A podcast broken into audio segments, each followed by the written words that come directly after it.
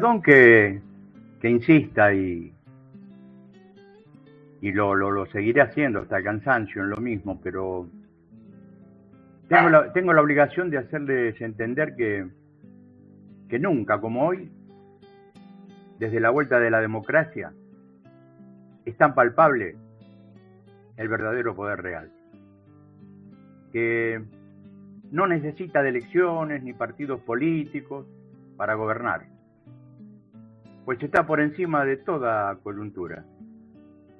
Es urgente, es urgente mostrar las caras, los nombres de ese poder. Uno de los más visibles, por ejemplo, decir, siempre, Clarín, beneficiario directo de todas las concesiones presidenciales. Héctor Mañeto logró convertir a la mitad de la población en cliente cautivo. Y con semejante poder se debilita la democracia. Hace años que Clarín instaló el periodismo de guerra. ¿Para qué? Para inyectar odio e impulsar el revanchismo. Y en esa, en esa guerra se victimizó y terminó arrasando, entre otras cosas, la ley de medios, la pluralidad de voces, el periodismo y la justicia, envileciendo a toda una sociedad. Si en, si en el pasado parecía insostenible gobernar sin Clarín, en el futuro, compañeros, en el futuro será imposible para cualquier gobierno nacional y popular. Por eso que es necesario desnudar el poder real, ese que controla los medios, fija agenda y nos dice hasta de qué nos tenemos que preocuparnos. Ni siquiera disimula. Dejó atrás todos los modales y va por todo, sediento de sangre, para asegurarse que nadie le va a hacer frente. En Argentina la prensa la prensa hegemónica, jamás desmiente la cantidad de falacias que a diario viene cometiendo. Y las viene cometiendo desde hace muchos años. Y mucho menos pide perdón. Ninguna de esas mentiras parece generar en la sociedad condena alguna. Es por eso que, que tenemos que desnudar al poder real, hacerlo visible, exponerlo y revelar sus propósitos, contrarios al interés de las mayorías populares. Ese, ese poder juega cívicamente con la democracia. El poder real, señores, es económico. No tiene sentido hablar con él de democracia, de derechos humanos, de derechos sociales, es imposible. Es sordo a todos los pedidos de los que menos tienen.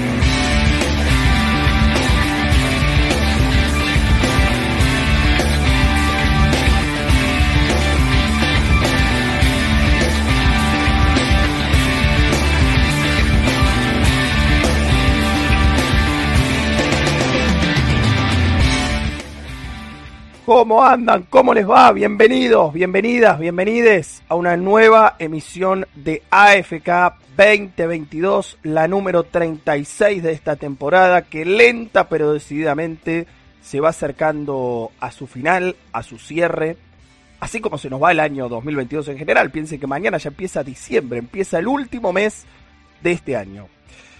Nos fuimos el miércoles pasado siendo casi las 22, creo que hasta incluso nos pasamos de las 22, porque recuerden, habíamos arrancado unos minutitos tarde, diciendo que era muy complejo lo que le había pasado a la selección argentina el día martes frente a Arabia Saudita, que había que tener mucha personalidad y había que tener mucha inteligencia para sobreponerse a ese arranque con el pie izquierdo y enfrentar a quienes en la previa eran los dos rivales más difíciles del grupo.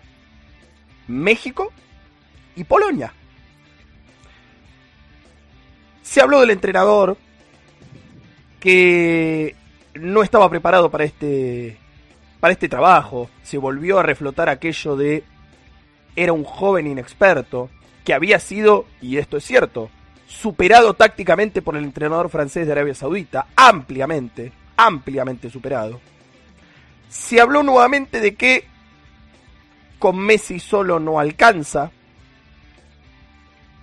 que Di María estaba nuevamente tirando centros a las rodillas de los rivales, que el Divo Martínez tal vez le había pasado la hora y que solamente fueron esos penales con Colombia o alguna que otra atajada en la Copa América y en las eliminatorias. Que Rodrigo de Paul y su romance con Tini Stuessel habían sido fatídicos para, para su nivel futbolístico. Que el Cuti Romero estaba lesionado. O por lo menos no estaba al 100% en lo físico. Que Otamendi ya estaba para jubilarlo. Miren, se pueden decir muchas cosas. Y, y, probablemente si uno lo justifica, lo argumenta, hasta incluso termine teniendo la razón. Pero lo de Argentina con México, sobre todo en el segundo tiempo, y durante los 90-95 minutos que duró el partido de hoy, fue inobjetable. Argentina demostró ser y sacar chapa de candidato sin que esto nos vuelva a hacer incursionar, y por favor no se me malinterprete, en el mismo error que nos llevó a perder el primer partido con Arabia Saudita. En la Copa del Mundo no hay partidos que se ganen de antemano. Argentina el sábado contra Australia va a tener un rival durísimo. ¿eh? Pregúntenle a los daneses que hoy se quedaron afuera, precisamente perdiendo contra el equipo australiano. Pregúntenle a Perú ¿Se acuerdan? El arquero que bailaba. ¿Se acuerdan? Bueno, va a estar el sábado y va a tener que enfrentar a la Argentina por un lugar entre los ocho mejores del mundo. La verdad, felicitaciones al entrenador y al cuerpo técnico porque lo de hoy, lo de hoy, los cambios, el planteo inicial, la confianza que le dio a determinados futbolistas que hoy fueron claves, merece un elogio tan grande o tal vez más grande que la crítica de aquel primer partido con Arabia Saudita. Así arrancamos el programa de hoy. Saben que este no es un programa de deportes ni de fútbol. Tenemos una columna de deportes claramente eh, en la que vamos a hablar y a, agregar algunas cositas más, pero no podíamos arrancar de otra forma. Vamos a Argentina, carajo. Se logró el primer objetivo y ahora otra vez al mata-mata a no voy a decir ganar a morir, o morir porque al fin y al cabo es fútbol, pero ahora sí no hay chance de equivocarse. No hay chance de equivocarse. Si teníamos chance de equivocarnos, bueno, lo hicimos y después lo supimos revertir. Bienvenido desde Herli, mi querido José Francisco Názara, otro brillante prólogo de tu prosa. Gracias, gracias y bueno, mm, tan, tan contento ha sido este día para mí, que arrancó tempranito a la mañana con una alegría inmensa, ya que eh, el, marido de mi hija se... Eh, dígalo, dígalo, dígalo, dígalo. Se, diplomó. Vamos, el Maxi, un aplauso, un aplauso, un aplauso. O sea que el Maxi es licenciado en trabajo social, realmente un orgullo tremendo y un gran esfuerzo de un tipo que labura y estudia, bueno, vos lo, vos lo sabes más que nadie.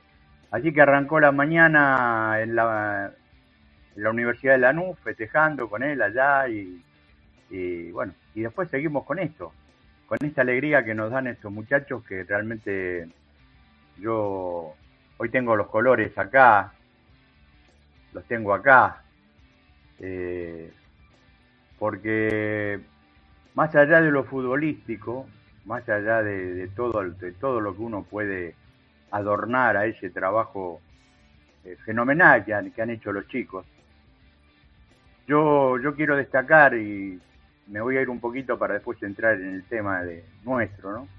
Eh, en la emotividad de esta selección argentina. Yo no sé si lo, los que nos siguen, o yo creo que vos lo habrás visto, eh, a mí me, me, hizo realmente eh, poner este en, en, en, en sitio, digamos, ¿no? Verlo a Aymar en el partido con yo, yo pensé que le agarraba un ataque al corazón. Eso es, eso es vivir el fútbol directamente eh, desde las entrañas, ¿no? Y eso admiro de todos estos chicos. Porque vos le podés criticar a estos chicos eh, lo que sea. No te gustó que porque anda con la chica hasta que canta, el otro porque... Pero no le podés criticar la entrega. En todos los partidos ponen entrega. Así que un abrazo grande a Maxi primero, un, un abrazo grande y después un abrazo grande a todos los argentinos y a seguir adelante.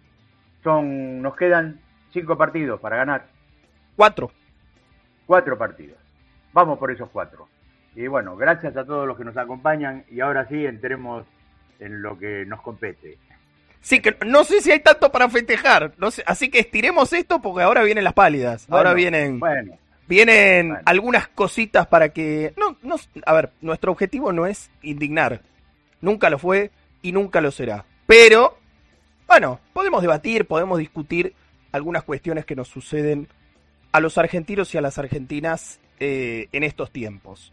Me sumo, querido José, al saludo, a la felicitación. Eh, desde las redes de AFK también lo hemos saludado al queridísimo Masi de Herli, que además de ser licenciado en trabajo social, es un gran y fiel oyente de este programa, siempre está cerca de nosotros para que esto salga de la mejor manera posible. Eh, cuántas veces nos ha asistido hasta etílicamente en el auditorio Ramón Fuentes.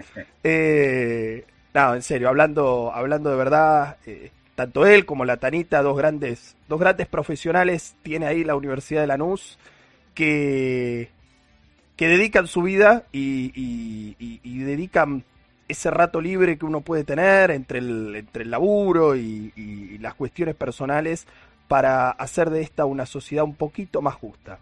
Por, todos los, por todas las razones que nosotros contamos acá y algunas otras que no nos da el tiempo para contar, estamos lamentablemente en un país, en una provincia eh, bastante injusta, donde los recursos están distribuidos muy mal. Y, bueno, poder colaborar para, aunque sea con un pequeño granito de arena, recuerden cuando hicimos las entrevistas, gracias a ellos, a, las personas que hacían el, el, censo de personas en situación de calle en, en zona sur. Eh, el año pasado tuvimos la sanción de una ley al respecto, cuya, bueno, implementación viene un poco lenta, pero avanza decididamente. El Estado se ha hecho cargo de esa situación y, y cuente con nosotros siempre para, para acompañarles en este camino. Es un honor y un orgullo realmente tenerlos del otro lado eh, escuchando este programa y siendo parte activa. Dicho esto, querido José, 19, 15, espero. La Tanita ya saludó, ¿eh? Hace un rato, fue la primera en llegar. Espero, no sé si ya estará pasado de emociones, Maxi, si nos va a poder escuchar hoy. Eh, pero, pero esperamos, esperamos sus comentarios como de costumbre. Tenemos, querido José, y hoy lo vamos a hacer rapidito, la provincia del Chaco es nuestro fondo, la ciudad de Miraflores, en el centro de la provincia del Chaco. Mire qué hermosos árboles, entiendo, yo la verdad que tengo muy poca eh, biología o, ciencias naturales, pero entiendo que estos son jacarandás, no importa, es un árbol muy lindo, muy vistoso. Pueden visitar la provincia del Chaco, tiene un montón de ofertas turísticas para este verano, para media temporada, para alguna escapada, conozcan la Argentina, siempre decimos lo mismo, hay un lugar en la Argentina para visitar, nunca te vas a cansar de recorrer nuestro maravilloso país. Siendo en este momento las 18, 19, perdón, 16, 19, 16. Vamos, querido José, si estás de acuerdo, a las noticias del día de la fecha.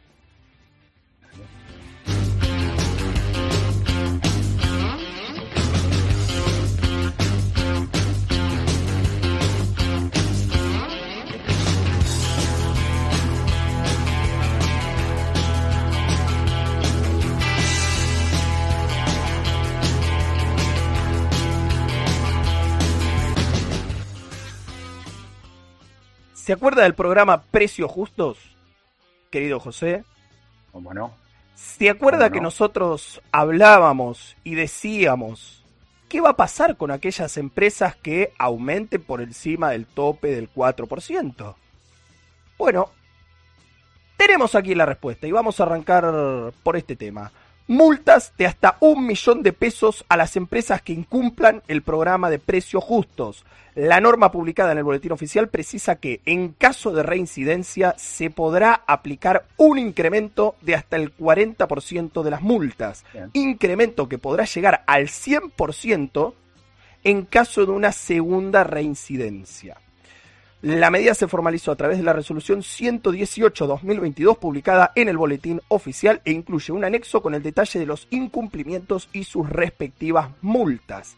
La norma es complementaria de la resolución 75 del pasado 11 de noviembre, 20 días atrás, por la que se aprobó el modelo de convenio específico de colaboración entre la Secretaría de Comercio y los municipios. Atención con este dato, los municipios de las provincias de la República Argentina que contribuyan en las actividades de fiscalización, control y juzgamiento de los incumplimientos a los acuerdos de precios que hayan sido suscriptos con las empresas participantes de precios justos. Eh, antes de darle la palabra a José, creo que es evidente, no debo ni aclararlo, pero disculpen mi afonía, eh, hay dos razones muy importantes por mi afonía. Eh, una se llama Alexis McAllister y la otra Julián Álvarez. Así que nada, vaya la aclaración. ¿Cómo, cómo lo ve José? Mirá, eh, eh, yo lo estoy mirando de una forma optimista. Eh, vos podés poner en práctica cientos y cientos de programas para, para cuidar los precios y le podés poner los nombres que quieras, pero si no los controlás y fundamentalmente no sancionás a aquellos que lo transgreden, evidentemente es hablando coloquialmente, es un pedo entre un canasto. O sea, no. Así que me parece bien, mm, me, entusiasma esto. Eh, lo único que sigo insistiendo en el tema de, de los negocios de cercanía, ¿no? que todavía no entraron, porque es muy importante para todos aquellos que, que no tienen cerca un, un supermercado o no tienen posibilidad de, ir caminando. Tal cual. Porque ya si te tenés que te tomás un remilla, lo que te ahorraste en precio justo, como se llame, se fue al demonio. Así que me gustaría, como, como un deseo, que ojalá llegue a oídos de quien nos, nos gobiernan, que también este, el precio justo llegue a, a, a los negocios de cercanía. Así que esperemos eso. Por lo demás, contento. Esta semana hubo una novedad muy importante vinculada a este tema porque eh, Sergio Massa, junto a los representantes de distintas empresas eh, de, energía, digamos, vinculadas al sector de los combustibles principalmente, eh, incluyeron a ese rubro, a las naftas, a, todo el sector del combustible en el acuerdo de precio justo. Es decir, que las naftas no van a poder aumentar por encima del 4% mensual. Eh, otro dato muy importante referido a esto y que a vos te va a interesar sobremanera, eh, esto no lo leí acá, eh, lo, lo chequeé por moto propia, fui y miré. El supermercado Díaz, la cadena de supermercados Díaz, finalmente ingresó al programa de precios justos.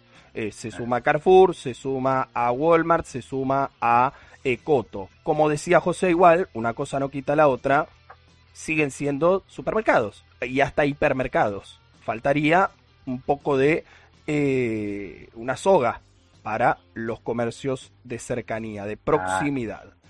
Eh, te voy a leer un poquito más porque sé que te va a interesar. En el caso de ofertas de productos del programa a precios superiores de los establecidos por el convenio, las multas se ubicarán entre 500 mil pesos a un millón de pesos. El mismo rango si ocurre una falta de oferta en cada sucursal de las empresas de al menos el 80% de los productos previstos sin que se encontraren ofertados sus respectivos sustitutos. Hasta acá igual quiero decir algo.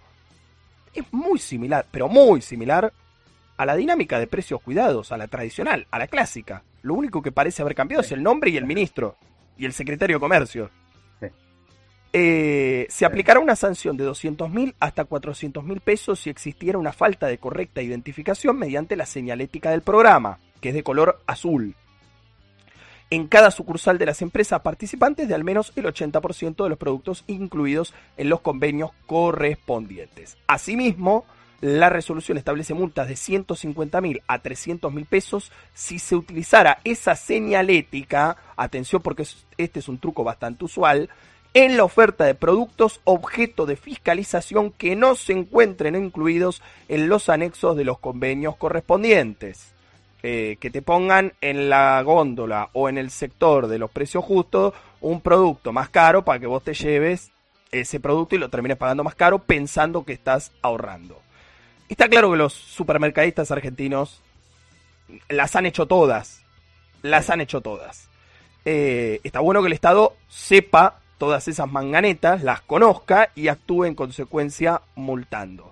Como siempre decimos, y, lo hemos charlado, creo que pueden poner videos, clips del 2017, eh, mejor dicho, nos vamos un poco más atrás porque no hubo precios cuidados durante la época de Macri. 2014, 2015 o ahora 2020 y estábamos diciendo lo mismo. ¿Qué le conviene más al supermercadista? ¿Estar adentro del programa y pagar una multa por hacer cada una de estas artimañas? ¿O cumplir el, programa? y aumentar solamente el 4%. Pues sí, está bien, la vos decís un millón de pesos, un montón de plata, 500 mil pesos, un montón de plata. Ahora, si utilizando estas maniobras ellos ganan tres palos, por decir, por tirar un número X, ¿Qué les hace eh, perder un millón o quinientos mil? Veamos, veamos, insisto, no se puede confiar excesivamente en la buena voluntad de estas personas, porque son empresarios y empresarias, que ya han demostrado. Eh, digamos, no, no es que estamos siendo pesimistas o que estamos pensando mal, que el ser humano es malo por naturaleza. No, ya lo han hecho ya lo han hecho. Entonces vos le podés cambiar el loguito, le podés cambiar el secretario de comercio, le podés cambiar eh, el, rango de la multa, digamos, el monto de la multa, está buenísimo si lo subís un poco, pero si los empresarios y las empresarias siguen siendo las mismas y sigue siendo más rentable incumplir que cumplir, va a pasar. Y, eh, te devuelvo la palabra a ojos y, me quedo con una perlita para, cerrar esto. Eh, no puedo develar la fuente, pero es muy buena información, muy confiable, como siempre, no les vamos a vender pescado podrido aquí en AFK. Eh, decime lo que te parece esto y, la tiro, dale. No, eh, completamente de acuerdo con vos. A mí, para mí sería mucho más interesante que las penas fueran no económicas, sino con clausura. ¿no? Es decir, bueno, eh, no cumpliste con el plan, una semana en el supermercado cerrado, o dos días o tres días, yo creo que sería mucho más doloroso para los bolsillos de estos, este, eh, digamos, insaciables, eh, que uno o dos palos, como decís vos, o medio palo. La verdad que en algunos casos, no sé cuánto deben, no tengo la, no tengo eh, la idea, pero cuánto deben facturar por día, millones y millones de pesos. Así que eh, esperemos que en algún momento este, el caballo del comisario se haga valer y ponga, ponga algo que, realmente les moleste a los bolsillos.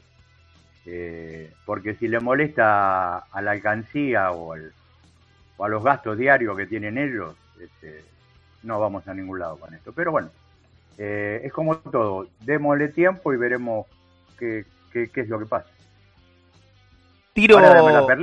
te, doy, te doy la perlita porque te va a gustar la, precisión de la información, pero te va a indignar la noticia en sí. Escucha, una empresa alimenticia muy importante radicada aquí en la zona sur del Gran Buenos Aires, pero con representación en todo el país, en toda la República Argentina y que incluso exporta eh, afuera, está teniendo problemas para importar elementos necesarios, insumos necesarios, para hacer frente a la gran demanda. Hay mucha demanda en alimentos, sigue siendo muy grande la demanda interna, ¿eh? interna de alimentos. ¿Por qué motivo? Porque la Secretaría de Comercio Interior, escuchá, le pide para autorizarle los insumos necesarios para hacer frente a esa demanda, que se inscriba en el programa de precios justos. O sea, Comercio Interior está apretando al mejor estilo Guillermo Moreno a esta importante alimenticia. No piensen en Molinos, no piensen en Arcor, no vayan por ese lado, no son esas empresas. Eh, pero anda por ahí, anda por ahí, tampoco la tiremos abajo. Eh, no puedo decir cuál y no puedo decir quién me dio la información. En esto me siento un poco periodista, porque viste que ellos siempre se escudan siempre se escudan en no, no puedo revelar mi fuente, no puedo revelar mi fuente, me siento ahí eh, muy especial. Pero, claro, ¿cuál, es el problema? Digamos? ¿Cuál es el tire y afloje de cada uno? Dice, mira, le dice la empresa a la Secretaría de Comercio, si vos no me autorizás la importación, yo tengo que empezar a suspender gente. Y tengo que empezar a dejar personas sin trabajo. Y Comercio Interior le dice, necesito que te suscribas y que no me aumente los productos, ya que tu empresa es referencia, es una, insisto, una empresa muy importante. Necesito que le pongas un tope del 4% a, a tus aumentos mensuales. ¿Saben cuál es la razón que esgrime la empresa para no entrar a, al acuerdo? E, es, es indignante, ¿eh? Es indignante, pero en un punto celebro que esto le pase a más ahí a Tombolini. Lo celebro un poquito, un poquito, un chiquitito, celebro, celebro. Porque dicen que se les devalúa la marca. ¿Me explico? Como claro, son de Pindonga y Cuchuflito están en el programa de precios justos. Entonces, si yo entro ahí. Todo, lo barato. Claro. Todo lo barato es una mierda. Claro, eh, a ver, se me ocurre mucho, obviamente no estoy ahí, no represento a ninguna de las dos partes, soy, si se quiere, soy un, un eh, damnificado por toda esta maniobra porque van a dejar gente en la calle, yo creo que no se va a terminar solucionando este problema lamentablemente y eh, por otro lado, tampoco quiero que esta empresa, testigo en el precio de los alimentos, levante y haga subir los precios como le dé la gana. se me ocurre una solución muy fácil, que es decir, bueno, vos no querés entrar al programa, no querés que le pongamos a tus productos el loguito de precio justo porque se te, se te evalúa la marca, bueno, hacemos un acuerdo aparte con vos. Si tu problema no es el tope, tu, problema no es aumentar hasta el 4% mensual, tu problema es que, eh, que esté la señalética azul. Bueno, asegúrame, firmame, no, no me asegures nada de palabra, firmame que te comprometes a no aumentar el 4% y yo te autorizo eh, las importaciones. ¿Cómo lo ve José? ¿Cómo toma esta noticia? No, eh, realmente es, es el, el, mismo laberinto en que nos meten estos eh, empresarios eh, cuando vos le pedís este, un, una ayuda, ¿no? Siempre es, es lo mismo, Rodri, yo desde que tengo uso de razón. Y si tengo que aumentar eh, los sueldos, tengo que despedir gente. Y si tengo que hacer esto, tengo que despedir gente. Y si tengo que... Siempre tienen el, el mismo argumento eh, que asusta, porque realmente los tipos no tienen ningún problema en dar una patada en el orto a 100, 200, 300, lo que sea. Se cagan en la gente. Eh, así que mm, yo creo que, si te, tengo que ser totalmente sincero, no van a ceder los tipos. Creo yo, entiendo de que no van a ceder. No van a ceder. De esta manera no van a ceder. Esto se tiene que resolver ahora. Se tiene que resolver ahora esta semana. Bueno, después, después este decirle a la fuente o a la sartén o a lo, a lo que sea que tengas a mano que te diga cómo termina la historia. Tranquilo, tranquilo que eh, tenemos asegurada la, continuidad de esta novela porque está todo bien. Perfecto. Está, todo bien con la fuente. ojalá, ojalá, ojalá me equivoque, ¿eh? Ojalá me equivoque. Yo también. Eh, pienso como vos y deseo equivocarme. O sea, pienso que va a pasar lo mismo que dijiste vos y deseo equivocarme, deseo que no pase, que se puedan poner de acuerdo. También hay un debate muy importante en torno a este cambio, uno de los primeros cambios que impulsó Sergio Massa en economía, eh, que es el reemplazo del sistema de importaciones de la República Argentina, el sistema CIRA, por el nuevo sistema eh, SIMI, que es Sistema Integral de Monitoreo de Importaciones. ¿Qué, ¿Cuál diferencia hay más allá del nombre? Básicamente, el CIRA tenía aprobaciones casi automáticas y el SIMI es un poco más estricto y te pide algunas autorizaciones y algunos papeles para hacer claro, alguna documentación eh, un poco más estricta. Eso por un lado está muy bueno porque evita que lo que sucedía hace tres meses, hasta hace tres meses, que importaran autos de lujo automáticamente, eh, no me acuerdo esta máquina que no, tenía sentido, que estaban importando cantidades y cantidades de un electrodoméstico que no, no, tenía razón de ser, bueno, eh, bebidas espumantes de alto, alto costo, todo eso salía automático. Y lo importaban personas físicas o personas jurídicas mayormente que trabajaban en otros rubros. O sea, que lo hacían solamente, no porque necesitaban producir, claramente no necesitas un, un espumante para, para producir eh, vehículos, ¿no? O para producir eh, cualquier tipo de manufactura. Eso viene a reemplazar el nuevo sistema que impulsaron Sergio Massa, el Vasco de en el propio Tombolini. Eh, lo que pasa es que sí, se forman estos cuellos de botella porque bueno, hay un tiro y afloje y parece que hay un control un poco más político de la situación. Lo cual está muy bien. Lo cual está muy bien. Eh, ahora, esperemos que los propios empresarios, mediante estas maniobras que yo les comentaba recién, no estén mm, presionando, no estén tratando de serrucharle el piso a este nuevo sistema para que volvamos a las importaciones automáticas de creo que era, había yates, lanchas, último modelo. ¿Te acordás, José? Esto, esto salió a la luz hace poco. Eh, pero bueno, es la batalla, es la batalla, José, la batalla de nunca terminar. De nunca terminar.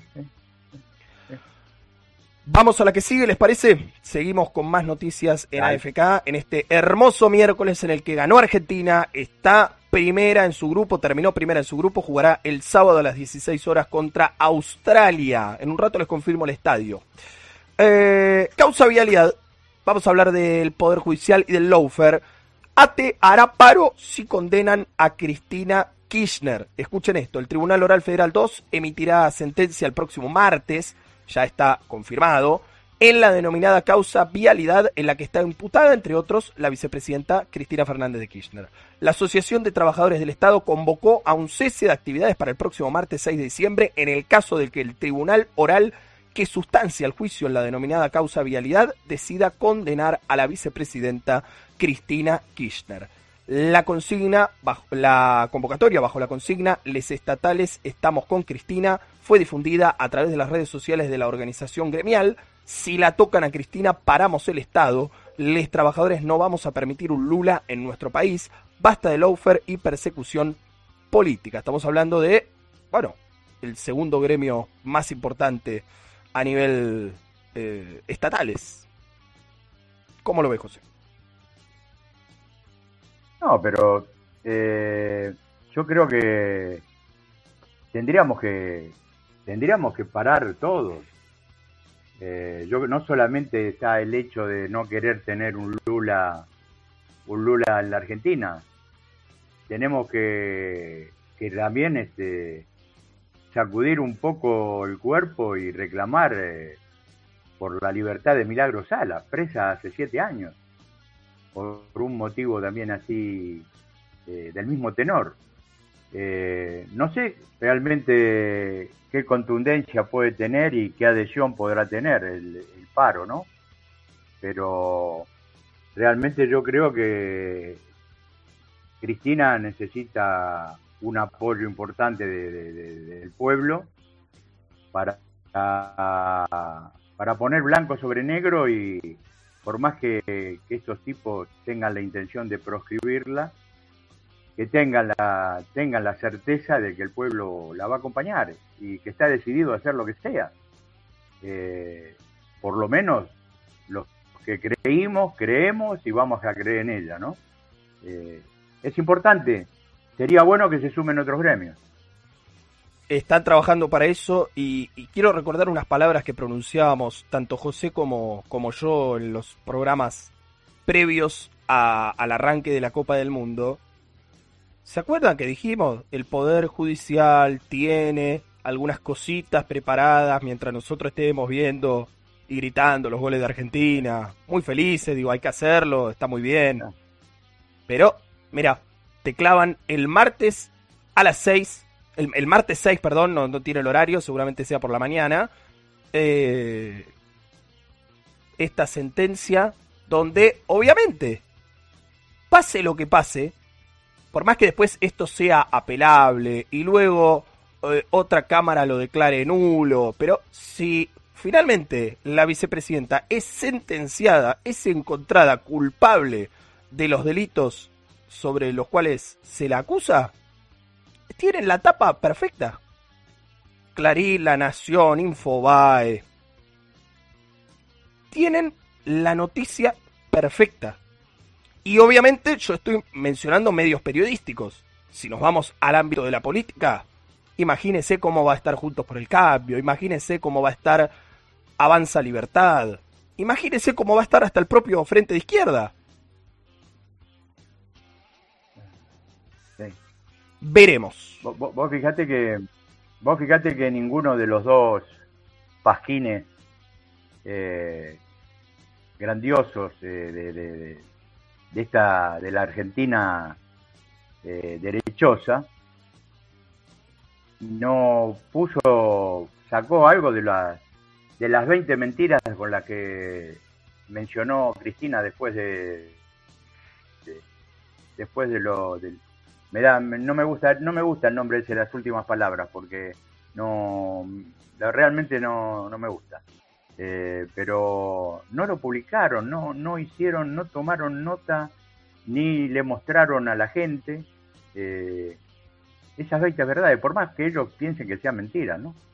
Es todo, es todo, es todo el mismo, el mismo, la misma mierda, ¿no? Son, son toda la misma mierda. Y bueno, y ante eso el pueblo tiene que reaccionar, y bueno, el, si no reaccionan por el lado de, la política, porque no se puede, porque es antipolítico, bueno, que reaccionen los gremios, los sindicatos o la gente de a pie.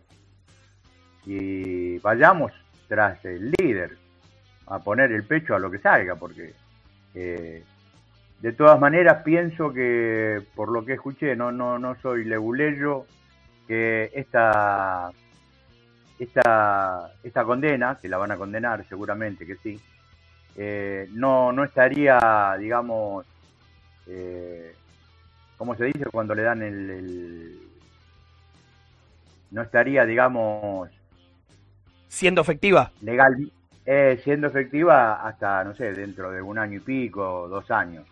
Pero igual, el tema de declarar eh, culpable a, a Cristina es es un golpe que los, peronistas, kirchneristas no, no podemos permitir. No lo podemos permitir. Eh, recordemos que, como bien decía José, en el día de ayer la vicepresidenta eh, pronunció eh, estas últimas palabras, entre comillas, para darle cierre a, a, los, a las presentaciones de las defensas y, y al término de esa declaración, en la cual, bueno, ahora vamos a repasar algunas de las cosas que dijo, anunció y luego publicó en sus redes estas 20 eh, verdades que develan las mentiras de la causa vialidad. Vamos a leer algunas ahora a continuación en AFK y por supuesto, si no lo tienen, si no les llegó el enlace, si no han podido acceder a esa información, lo vamos a estar compartiendo en nuestras redes sociales. La vicepresidenta aseguró el martes que la sentencia ya está escrita por el Partido Judicial durante una exposición de apenas 20 minutos que pronunció pasada las 9.30 en uso de su derecho a pronunciar las últimas palabras en el debate que tendrá veredicto el próximo martes 6 de diciembre, según se anunció al finalizar la audiencia.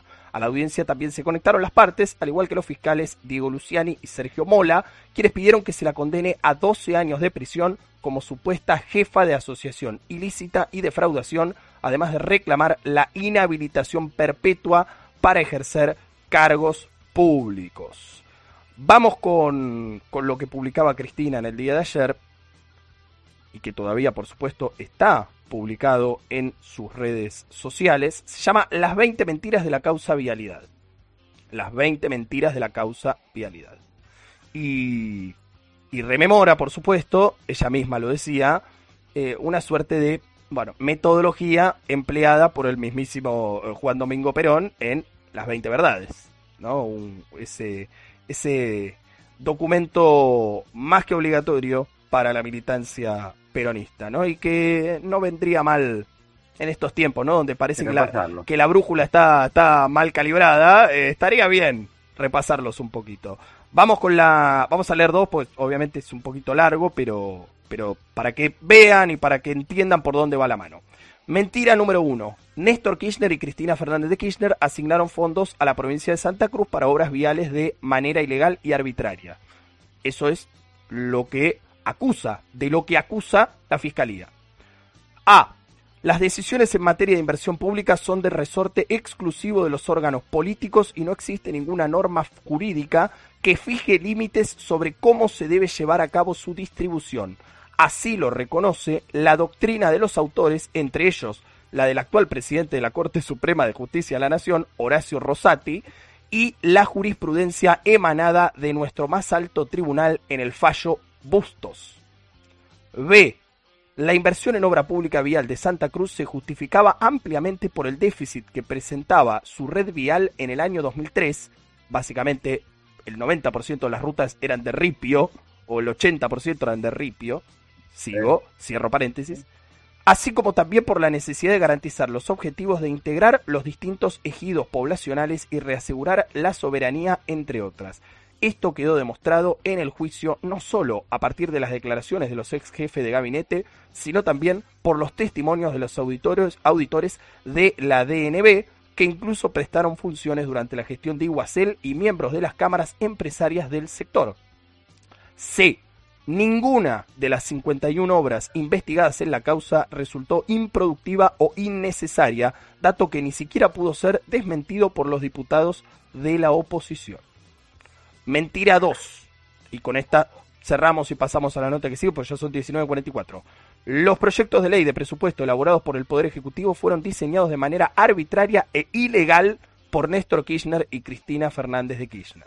Eso es lo que dice la Fiscalía. A.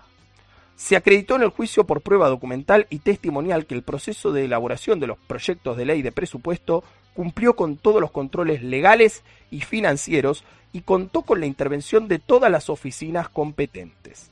B. También se acreditó que desde la Presidencia de la Nación jamás se impartió directiva alguna a la ONP indicándose cómo debían efectuar su tarea. C. La Fiscalía nunca convocó como testigos al juicio ni a los ministros de Economía del periodo 2003-2015 ni al personal técnico que cumplió funciones dentro del Sistema Nacional de Inversión Pública.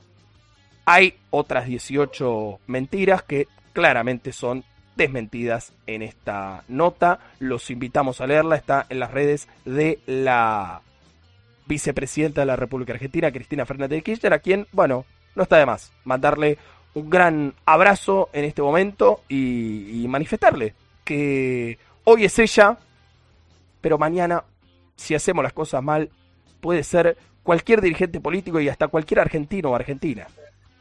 ¿O no, José? Sin duda. Sin duda, no, no, no, desde ya. Eh, por eso digo que tenemos que reaccionar ante esto, porque nos están, nos están eh, poniendo en un lugar eh, demasiado dictatorial, ¿no?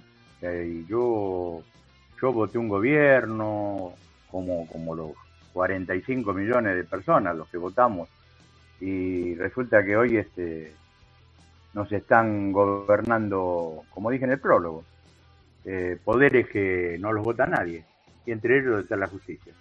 Así que si no puede la política, va a tener que ser el pueblo que el que ponga el que ponga coto, pero no el supermercado coto, el que ponga de una vez por todas este, un límite a, a este, este atropello. Porque realmente, cuando decimos que vienen por todo, vienen por todo, vienen por todo. Así que, bueno, muchachos, si no nos defendemos nosotros, eh, ellos no, no nos van a defender. Cuando hablo de ellos, hablo de los la justicia y todo, todo, todo lo que están manchados de, tanta basura en estos últimos, estos últimos años. Seguimos eh, con la tercera noticia y mm, respetamos el ámbito judicial. Seguimos por esa línea. Consejo de la Magistratura, José. Escuchate esto. Rechazaron el amparo de Luis Juez para que no asuma Doñate. La justicia en lo contencioso administrativo federal denegó el recurso presentado por el senador de Juntos por el Cambio que buscaba frenar la asunción del representante del oficialismo en el Consejo. Todo quedó en manos de la Corte Suprema. Juez había tildado a los argentinos de pueblo de mierda por no acompañar sus reclamos. Recuerda, otro tiene un tour de frases desde que dijo que la democracia no le cambió la vida a nadie o no le mejoró la vida a nadie. Ahora dice que somos un pueblo de mierda. Eh, nada, vuelvo, vuelvo a, a pronunciarme, queridos cordobeses, queridas cordobesas, recuerden que este hombre habla en nombre de esa maravillosa provincia argentina que tiene todo el derecho del mundo a ser antikirchnerista, a votar macristas, a votar, no sé, eh, libertarios, a votar zurdos, lo que ustedes quieran, lo que ustedes quieran. Ahora, fíjense, a quién seleccionan de todo ese zoológico. Porque la verdad, este hombre le baja el precio. Así como esta empresa que decíamos antes, José, eh, que no quería entrar a precio justo porque la devaluaba. Bueno, creo que cada vez que abre la boca este hombre devalúa un poquito más a la provincia de Córdoba y a los cordobeses y las cordobesas, que tiene representantes mucho más dignos que él. La verdad, eh, y aún siendo opositores, ¿eh? no, esto no es una cuestión ya partidaria, es una cuestión de, de, de decencia política. ¿Cómo lo ves, José? No, pues sabés que dañan algo más que a los cordobeses. Estos están dañando realmente al Congreso y todo lo que representa el Congreso y, a, todos los que diputados y senadores que están dentro del Congreso. Ya, ya esto es, es aberrante y es un poco, voy a, a, tratar de, traer algunas palabras de Eve cuando decía que eran todos unos ratas que se juntaban se juntaban una manga de ladrones dentro del Congreso. Y esto es lo que esto es lo que representa esta gente. Y esto es lo que hay que tratar de, poner en, en, evidencia, visibilizarlo, para que la gente no se coma estas cosas. O sea, es, es imposible. ¿Cómo vas a votar a un tipo que te dice que sos una mierda? ¿Cómo vas a votar a un tipo que te dijo que la democracia eh, no le cambia la vida a nadie. No sé, ¿qué estás pidiendo? ¿Que vengan los milicos? No, no, no sé, muchachos, un poquito de... Sí, claro. Sí. Más o menos. Lo que pasa es que, lo que, pasa es que ahora los milicos vienen, ¿sabes cómo vienen? Con una balanza en la mano. Igual, eh, algo de eso dijo... Y la llaman justicia. Y la llaman justicia. Eso, eso, eso, eso.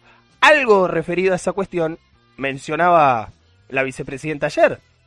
hoy el partido militar, y hace ya varios años, no solo en Argentina, sino en América Latina, ha sido reemplazado claramente por el partido judicial. Digo, ya la persecución no es mediante armas, ni torturas, ni persecuciones, sino mediante fallos, mediante inhibiciones, mediante prisiones preventivas. Esa es. Ese es el arma. Escucha, sigamos con esta. dale. Dale, dale.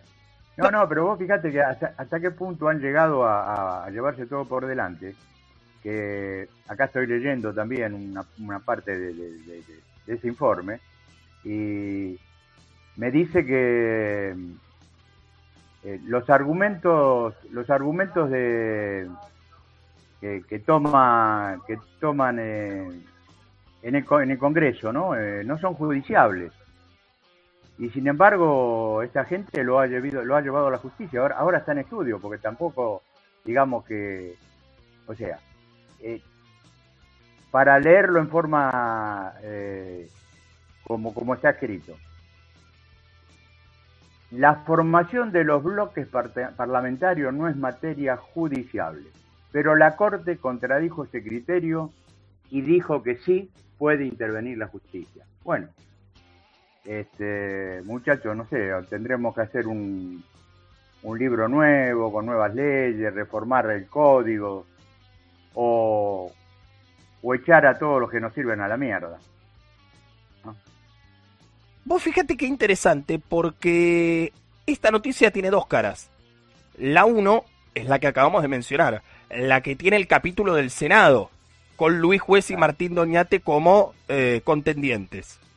Pero hay un capítulo también en diputados. Y fíjate cómo juega al frente de todos en esta. Hay un fallo del juez Cormick que impedía a la radical Roxana Reyes, diputada de la Unión Cívica Radical, asumir una banca en el Consejo y en solidaridad con esa persecución, con esa, bueno, podríamos decir, mm, andanada judicial contra la oposición en este caso, la presidenta de la Cámara decide dejar en suspenso todas las designaciones hasta que se resuelva. Es decir, no van a poner otro. Bueno, listo, esta no puede asumir, entonces ponemos uno del frente de todos. Como mm, más o menos se está planteando eh, junto por el Cambio. Eh, vos fíjate, hasta en eso somos, eh, no sé si la palabra es solidarios, democráticos, ya no sé cómo catalogarnos. Algunos, algunos nos tratan de buenudos y buenudas, pero bueno, después estas cosas suceden. Después estas cosas suceden. Démosle un poco más de claridad a esta cuestión. La presentación de Luis Juez, y ahora volvemos al capítulo del Senado, argumentó la, la jueza María Alejandra Biotti, fue rechazada, y escuchá, porque acá entra el actor que va a terminar definiendo toda esta cuestión, como siempre, porque no se dan los criterios de urgencia necesarios para conceder el amparo, ya que la Corte Suprema de Justicia de la Nación tiene actualmente en estudio el conflicto por la designación de Doñate y es quien debe definir al respecto. ¿Cómo termina toda esta película? Con el cuarteto imperial de vuelta, teniendo la lapicera, teniendo de vuelta la lapicera del destino de los 47 millones de argentinos y de las instituciones que representan a los 47 millones de argentinos y argentinas. Otra vez, estos cuatro tipos van a tener en vilo a, dos poderes del Estado, porque claramente digo, el Poder Legislativo y el Poder Ejecutivo están pendientes de esta situación, eh, que después va a repercutir en nuestro día a día. Y esto es lo que hay que explicar. No es lo mismo no es lo mismo que esa banca en el organismo que maneja el presupuesto del Poder Judicial, que propone las ternas de jueces, las designaciones de nuevos jueces y nuevas juezas, entre muchísimas otras funciones que tiene el Consejo de la Magistratura, la integre este hombre, al, que, al cual ya no voy a calificar, no voy a adjetivar ya todo lo que quería decir, lo dije, para mí los cordobeses y cordobesas pueden tener representantes mucho más dignos que Luis Juez, o que lo represente un hombre del derecho, un hombre, digo, por supuesto que tiene una pertenencia política, es del frente de todos, quiere ser gobernador el próximo año de su provincia, la provincia de Río Negro, es Martín Doñate, pero lo que hay que medir es la sensatez para ejercer un cargo y la capacidad para ejercer un cargo de semejante magnitud, porque no es ser vocal en la sociedad de fomento del barrio, es ser consejero de la magistratura de la República Argentina. Entonces, volvamos a poner las cosas en su lugar, volvamos a explicar, yo sé que ahora estamos todos con Argentina, vamos carajo, estamos muy felices, pero ojo, porque mientras nosotros estamos en esa situación, se, se definen estas cuestiones que después tardan mucho, muchos años en corregirse, ¿eh? ¿O no, José? Totalmente, totalmente. Yo creo que por eso, eh, a ver si de una vez por todas nos despertamos y defendemos lo nuestro, ¿no? Defendemos lo que es de todo, porque acá, acá va mucho más allá de, la ideología, de los, banderas políticas. Acá se está, se está interrumpiendo el desarrollo de una democracia y, de la república, y por lo que yo tengo entendido, por lo que yo tengo entendido, este es un país que vive eh, bajo el signo de la democracia, ¿no? Eh, y no entiendo cómo uno de los poderes eh, trata constantemente de impedirla y que el resto mire sin poder hacer nada, sin querer hacer nada o sin poder hacer nada. realmente mm, me indigna mucho y por eso yo le pido al pueblo. En definitiva, somos eh, los que los elegimos a ellos, votándolos, y tratemos de no votarlos de vuelta, muchachos. Por lo menos lo mínimo que les pido. No les pido ir a cagarlo a palo, por ahora. por ahora. No, no. por ahora. Nosotros somos eh, democráticos, somos democráticos. 19.57 en la Argentina, pero no boludos. Pero no boludos. De no. no. 19.57 en la Argentina. Dos noticias nos quedan, nos separan del primer y único tema musical que vamos a escuchar hoy, obviamente relativo a nuestra selección y a la celebración por esta clasificación a los octavos de final de la Copa del Mundo. Las hacemos rápido, José. ¿Viste lo que pasó el viernes? ¿Te enteraste? Entre gallos y medianoches una resolución del Ministerio de Economía volvía a reabrir el dólar soja. Ah, sí. Estábamos todos en otra diciendo, bueno, mañana hay que ganarle a México, ¿cómo va, va a poner a Guido Rodríguez? Va a poner... Y Massa nos abrió de vuelta el dólar soja. ¿Qué pasó en estos días, en estos tres días hábiles desde que se puso en marcha la medida? Escuchen. Efecto dólar soja. Los productores liquidan y el Banco Central compró 314 millones en dos días. Esta nota es de ayer, 29 del martes. A cambio del beneficio que les otorga mayores ganancias, los productores comenzaron a vender el stock acumulado y al gobierno le sirve para cumplir las metas comprometidas con el FMI. Ojo, porque parece ser que la dinámica elegida es esta. Bueno, cuando veamos que no llegamos a las metas, dólar soja.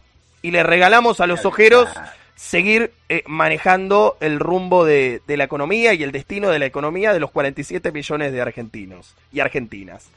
A ver, el Banco Central cerró la rueda del martes con un saldo positivo de 122 millones, con lo que sumó la segunda jornada consecutiva con compras tras la reimplementación del dólar soja, recordemos, un tipo de cambio especial para las exportaciones de la cadena sojera.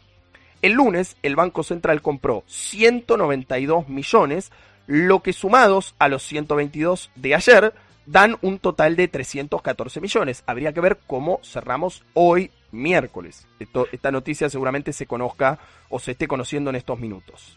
Tras las fuertes subas de los días previos, el precio de la soja disponible registró una baja de mil pesos en el mercado de Rosario al quedar a 84 mil la tonelada. Estaba en 85 mil debido a una mayor presencia de la oferta tras el relanzamiento del denominado dólar soja, que cuenta con una cotización especial de 230 pesos por unidad para las liquidaciones que se realicen hasta el 31 de diciembre. ¿No ves, José? Este precio justo, comillas, comillas, sí funciona, va como piña. ¿Y por qué funciona? Ah, ¿qué te parece? ¿Y por qué funciona? Porque le es funcional, valga la redundancia, al gran poder de la Argentina, al establishment agroindustrial. Seguro. Y Uno, uno se pregunta, uno se pregunta, ¿por qué los argentinos y argentinas tenemos que volver a arrodillarnos ante estos tipos para poder cumplir la meta contra otros, con otros, mejor dicho, con los que también volvimos a estar arrodillados, que se llaman Fondo Monetario Internacional. ¿Por qué? ¿Qué hicimos tan mal? ¿Qué hicimos tan mal? Bueno, yo creo que lo que hicimos mal fue elegir a la gente que está manejando la cosa. acá hay una cosa que me da vergüenza leer, la, voy a leer textual porque... Dale. el secretario subrayó que existe un compromiso por parte de las cerealeras de no aumentar el precio de los insumos para la producción de alimentos para la producción de alimentos balanceados para consumo animal. No, no, bueno, no, apaguemos todo, vamos, vámonos, José, vámonos, vámonos, terminá. O sea que, para, para, Es lo que dice. para, para, el, el, el Dog Chow va a estar en precio cuidado, pero no el, el- Pero- la comida nuestra. Claro, no, no, no. Para, para, los- para los animales que me parece bien, tienen que comerlo los, los, los bichitos. Aguante, aguante, Los- aguante. Los pollos, los cerdos. Pero, escuchame, loco. No nos tomen por boludo. No nos tomen por boludo. Está bien, igual te, te digo una, te digo una a favor y, y pensándolo dos segundos.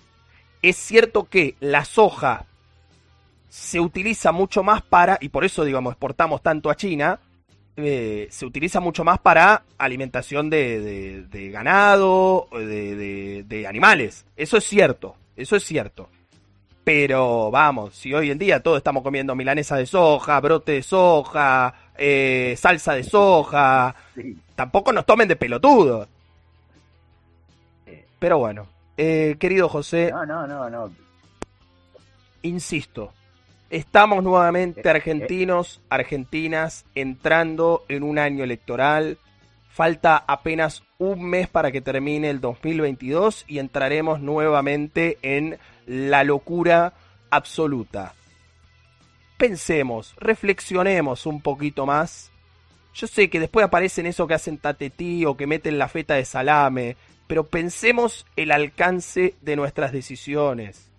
Pensemos a quién le damos un cargo, a quién ponemos los argentinos, argentinas, en cada una de nuestras provincias, en cada uno de nuestros municipios, a quienes ponemos a representarnos.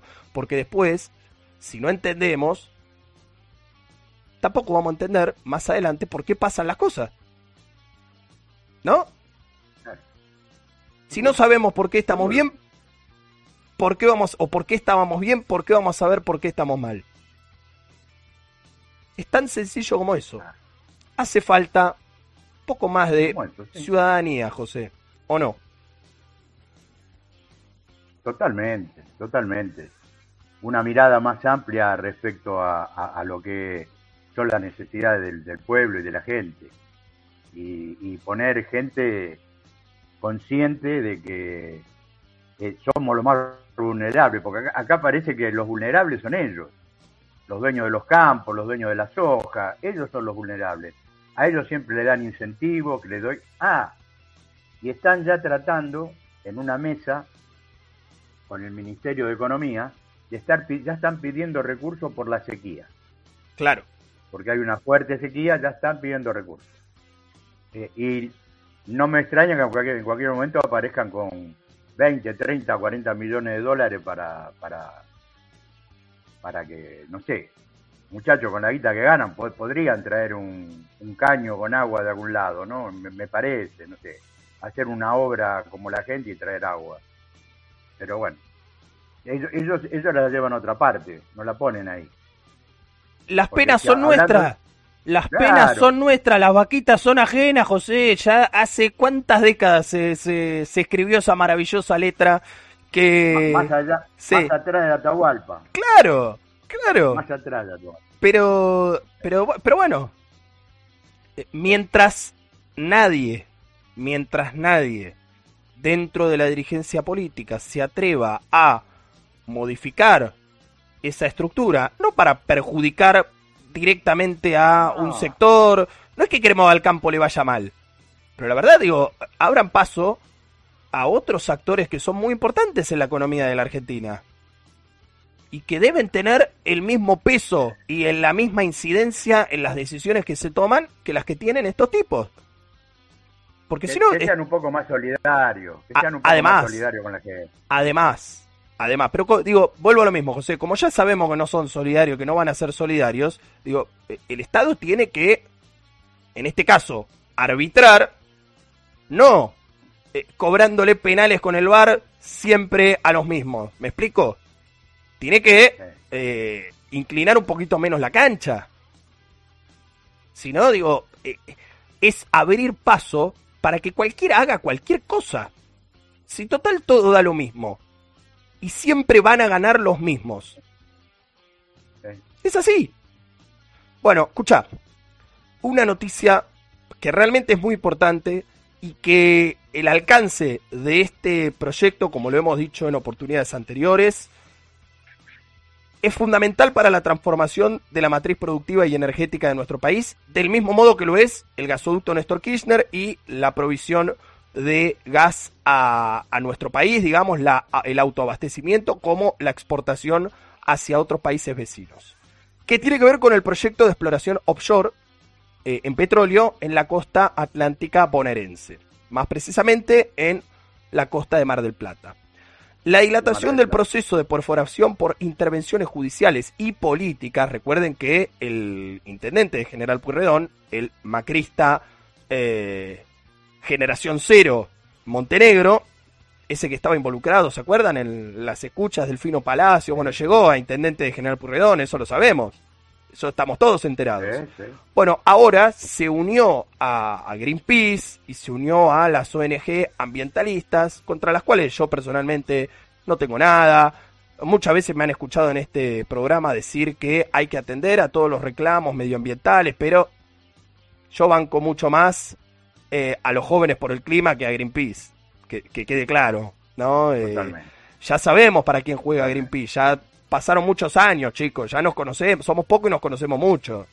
Eh, bueno, Montenegro está jugando en esa y una parte del Poder Judicial también está tratando de condicionar al menos a esta administración, porque no te quepa duda, no te quepa duda que si el año que viene gana Juntos por el Cambio la elección presidencial o la gobernación de Buenos Aires o ambas, sale corriendo a buscarlo. Él se va en una lancha y dice, ¿dónde perforo? ¿Dónde pongo?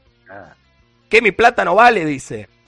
Aunque la empresa no tiene intenciones de suspender su actividad, los rumores sobre una posible salida se incrementan por la falta de definiciones. Recuerden que la empresa es la noruega Equinor, una de las empresas más importantes del mundo en esta materia, la exploración offshore, que, escucha, vamos, vamos a contar toda la historia. Manda al buque perforador, lo saca de Noruega, camino a la Argentina. Y cuando ya había transcurrido algunos kilómetros mar adentro, empieza a llegar la noticia de, mira que para cuando llegues, todavía esta situación no va a estar resuelta, porque hay un fallo judicial, porque el municipio está trabándolo. Así que más que mandar un buque de millones de dólares que cuesta millones de dólares por día tenerlo operando afuera de tu país, tráiganlo de vuelta a Noruega, a Oslo, guardémoslo, no gastemos plata hasta que esto se resuelva. Y independientemente de que esto implique que se suspenda definitivamente el proyecto o que se demore, es muy grave para la Argentina.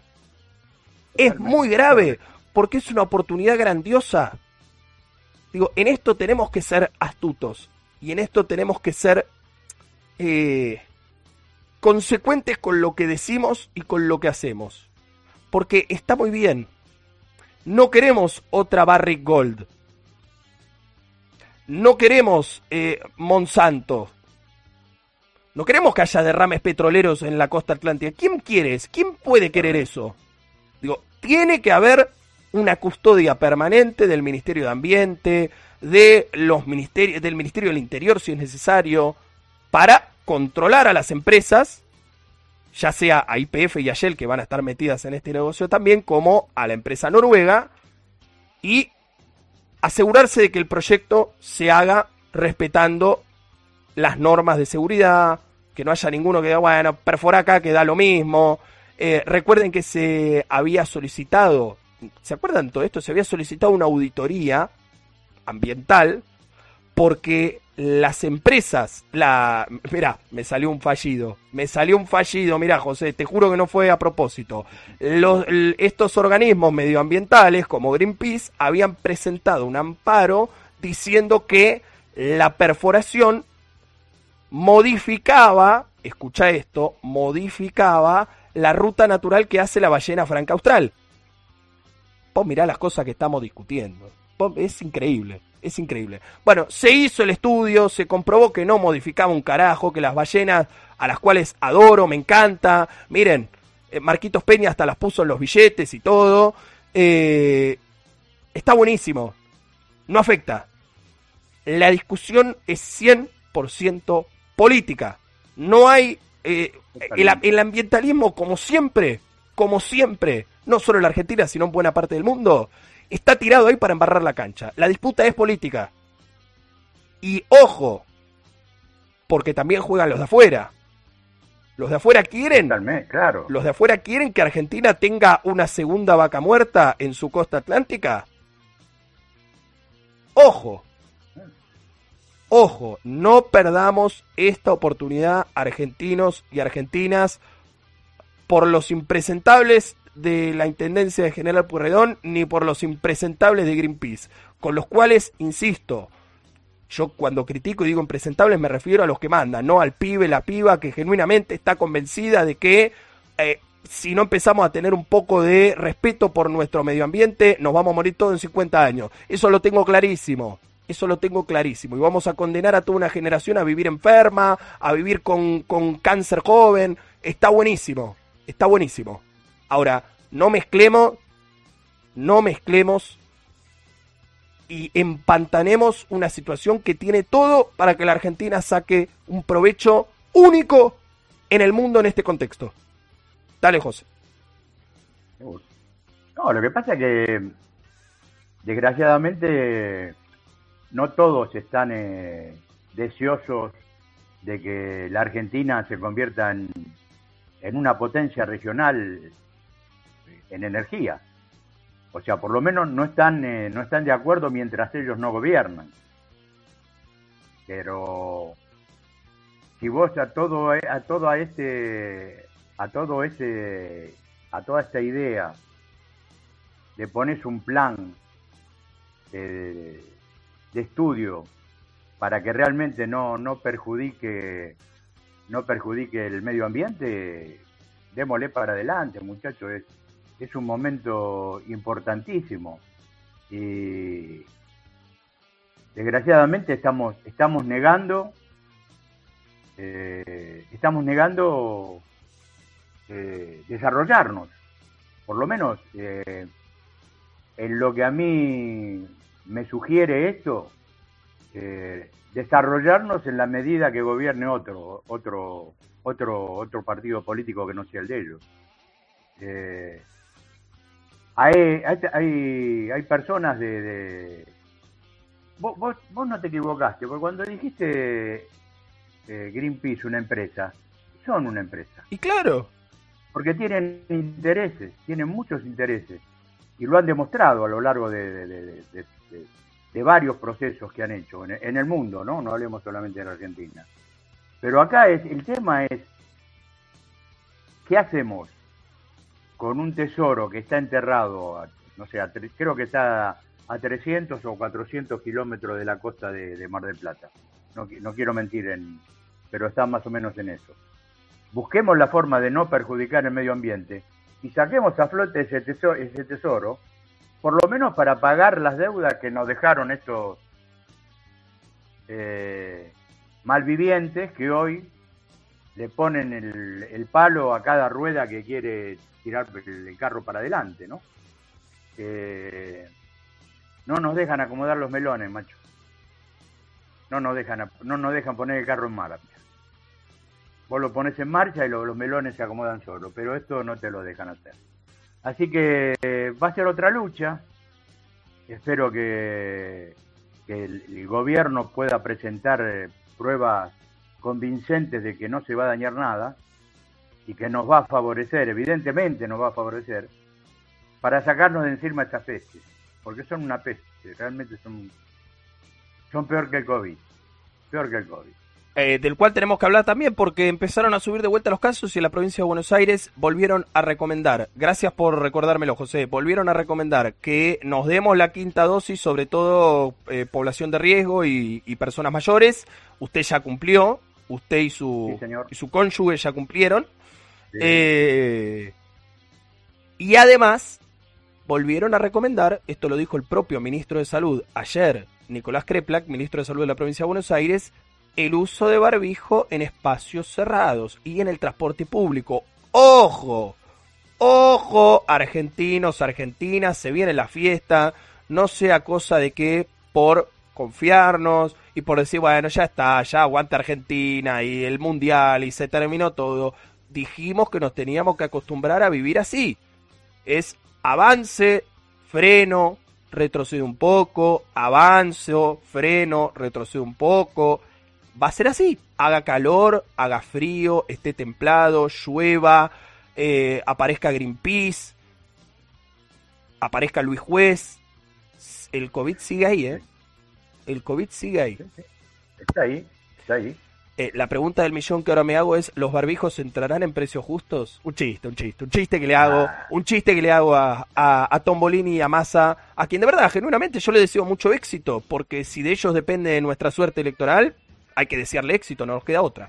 2017 en la Argentina, menos mal, menos mal que tenemos a Scaloni en este país para darnos alegría, José, menos mal. Y al peronismo cuando se organiza, y al peronismo cuando se organiza, digamos todo.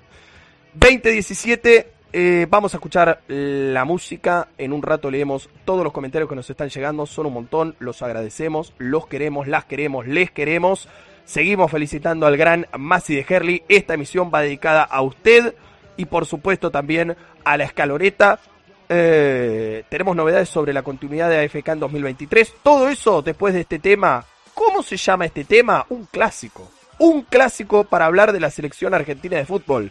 Ella, la única, la voz incomparable de Valeria Lynch con un videoclip impresionante con imágenes de Diego Armando Maradona de la selección argentina. Un clásico. Dice la leyenda que este tema se cantaba en los viajes previos en micro rumbo a los estadios en México 86, que se había tomado como cábala y el doctor Vilardo dijo, muchachos, los bolsos en el mismo lugar, ustedes sentados en los mismos asientos y en un determinado momento ponemos esta canción que va a sonar ahora en AFK y se llama Me das cada día más. Vamos a Argentina, carajo, dale.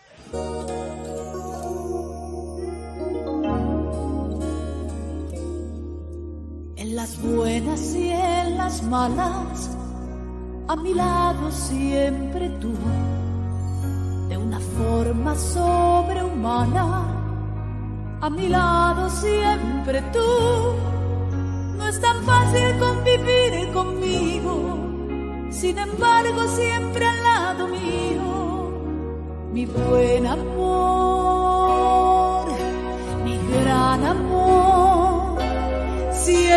siempre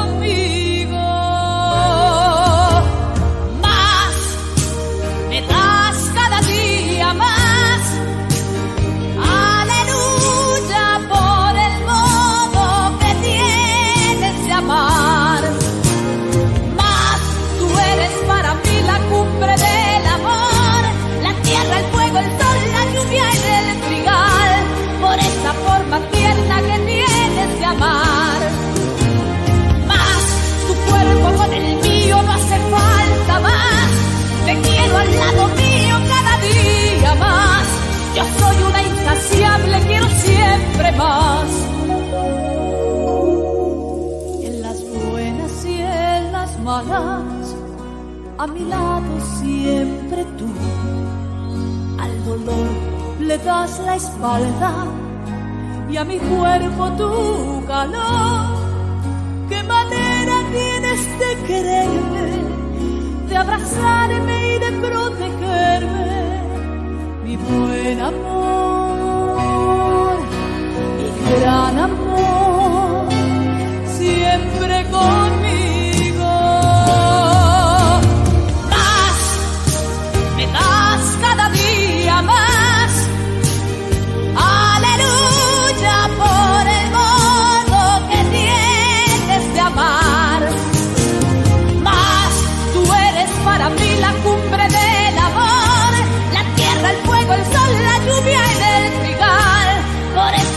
Forma tierna que tienes de amar. Más tu cuerpo con el mío no hace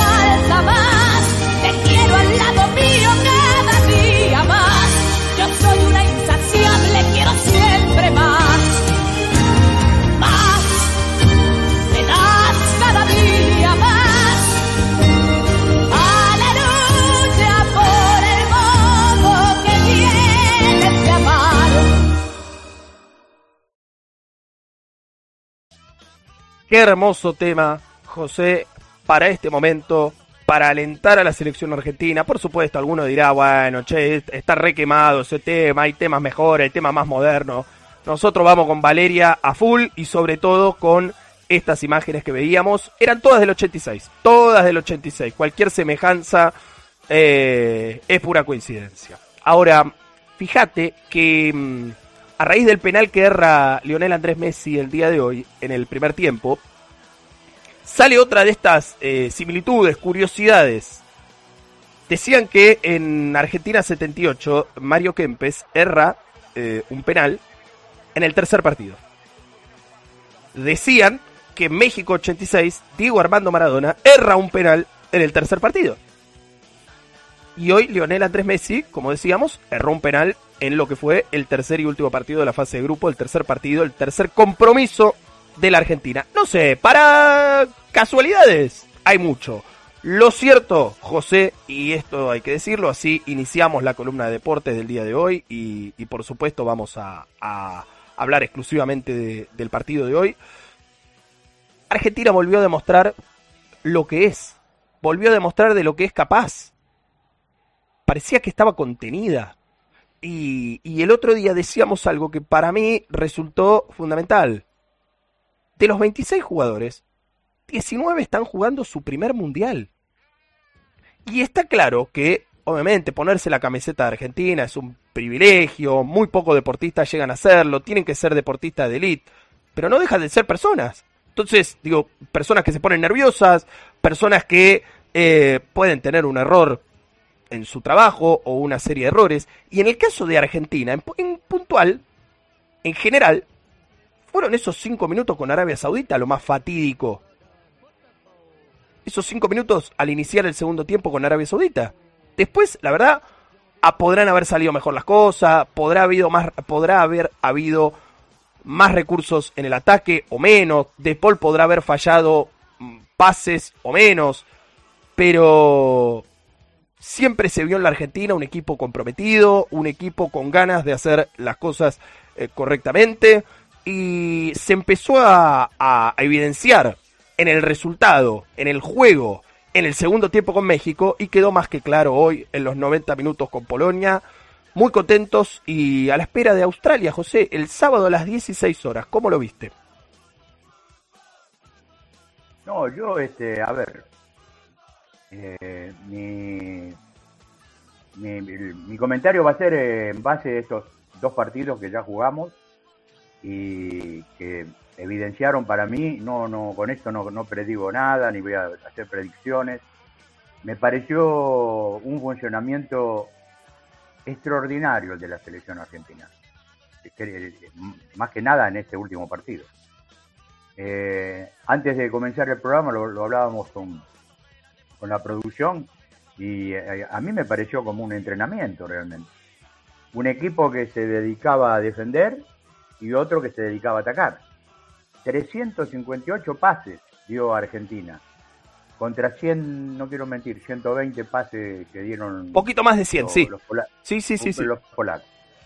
O sea, a mí me pareció un rendimiento eh, superlativo. Realmente no, no, no, no, no destaco figuras, porque realmente esto está mm, varias veces dicho, ¿no?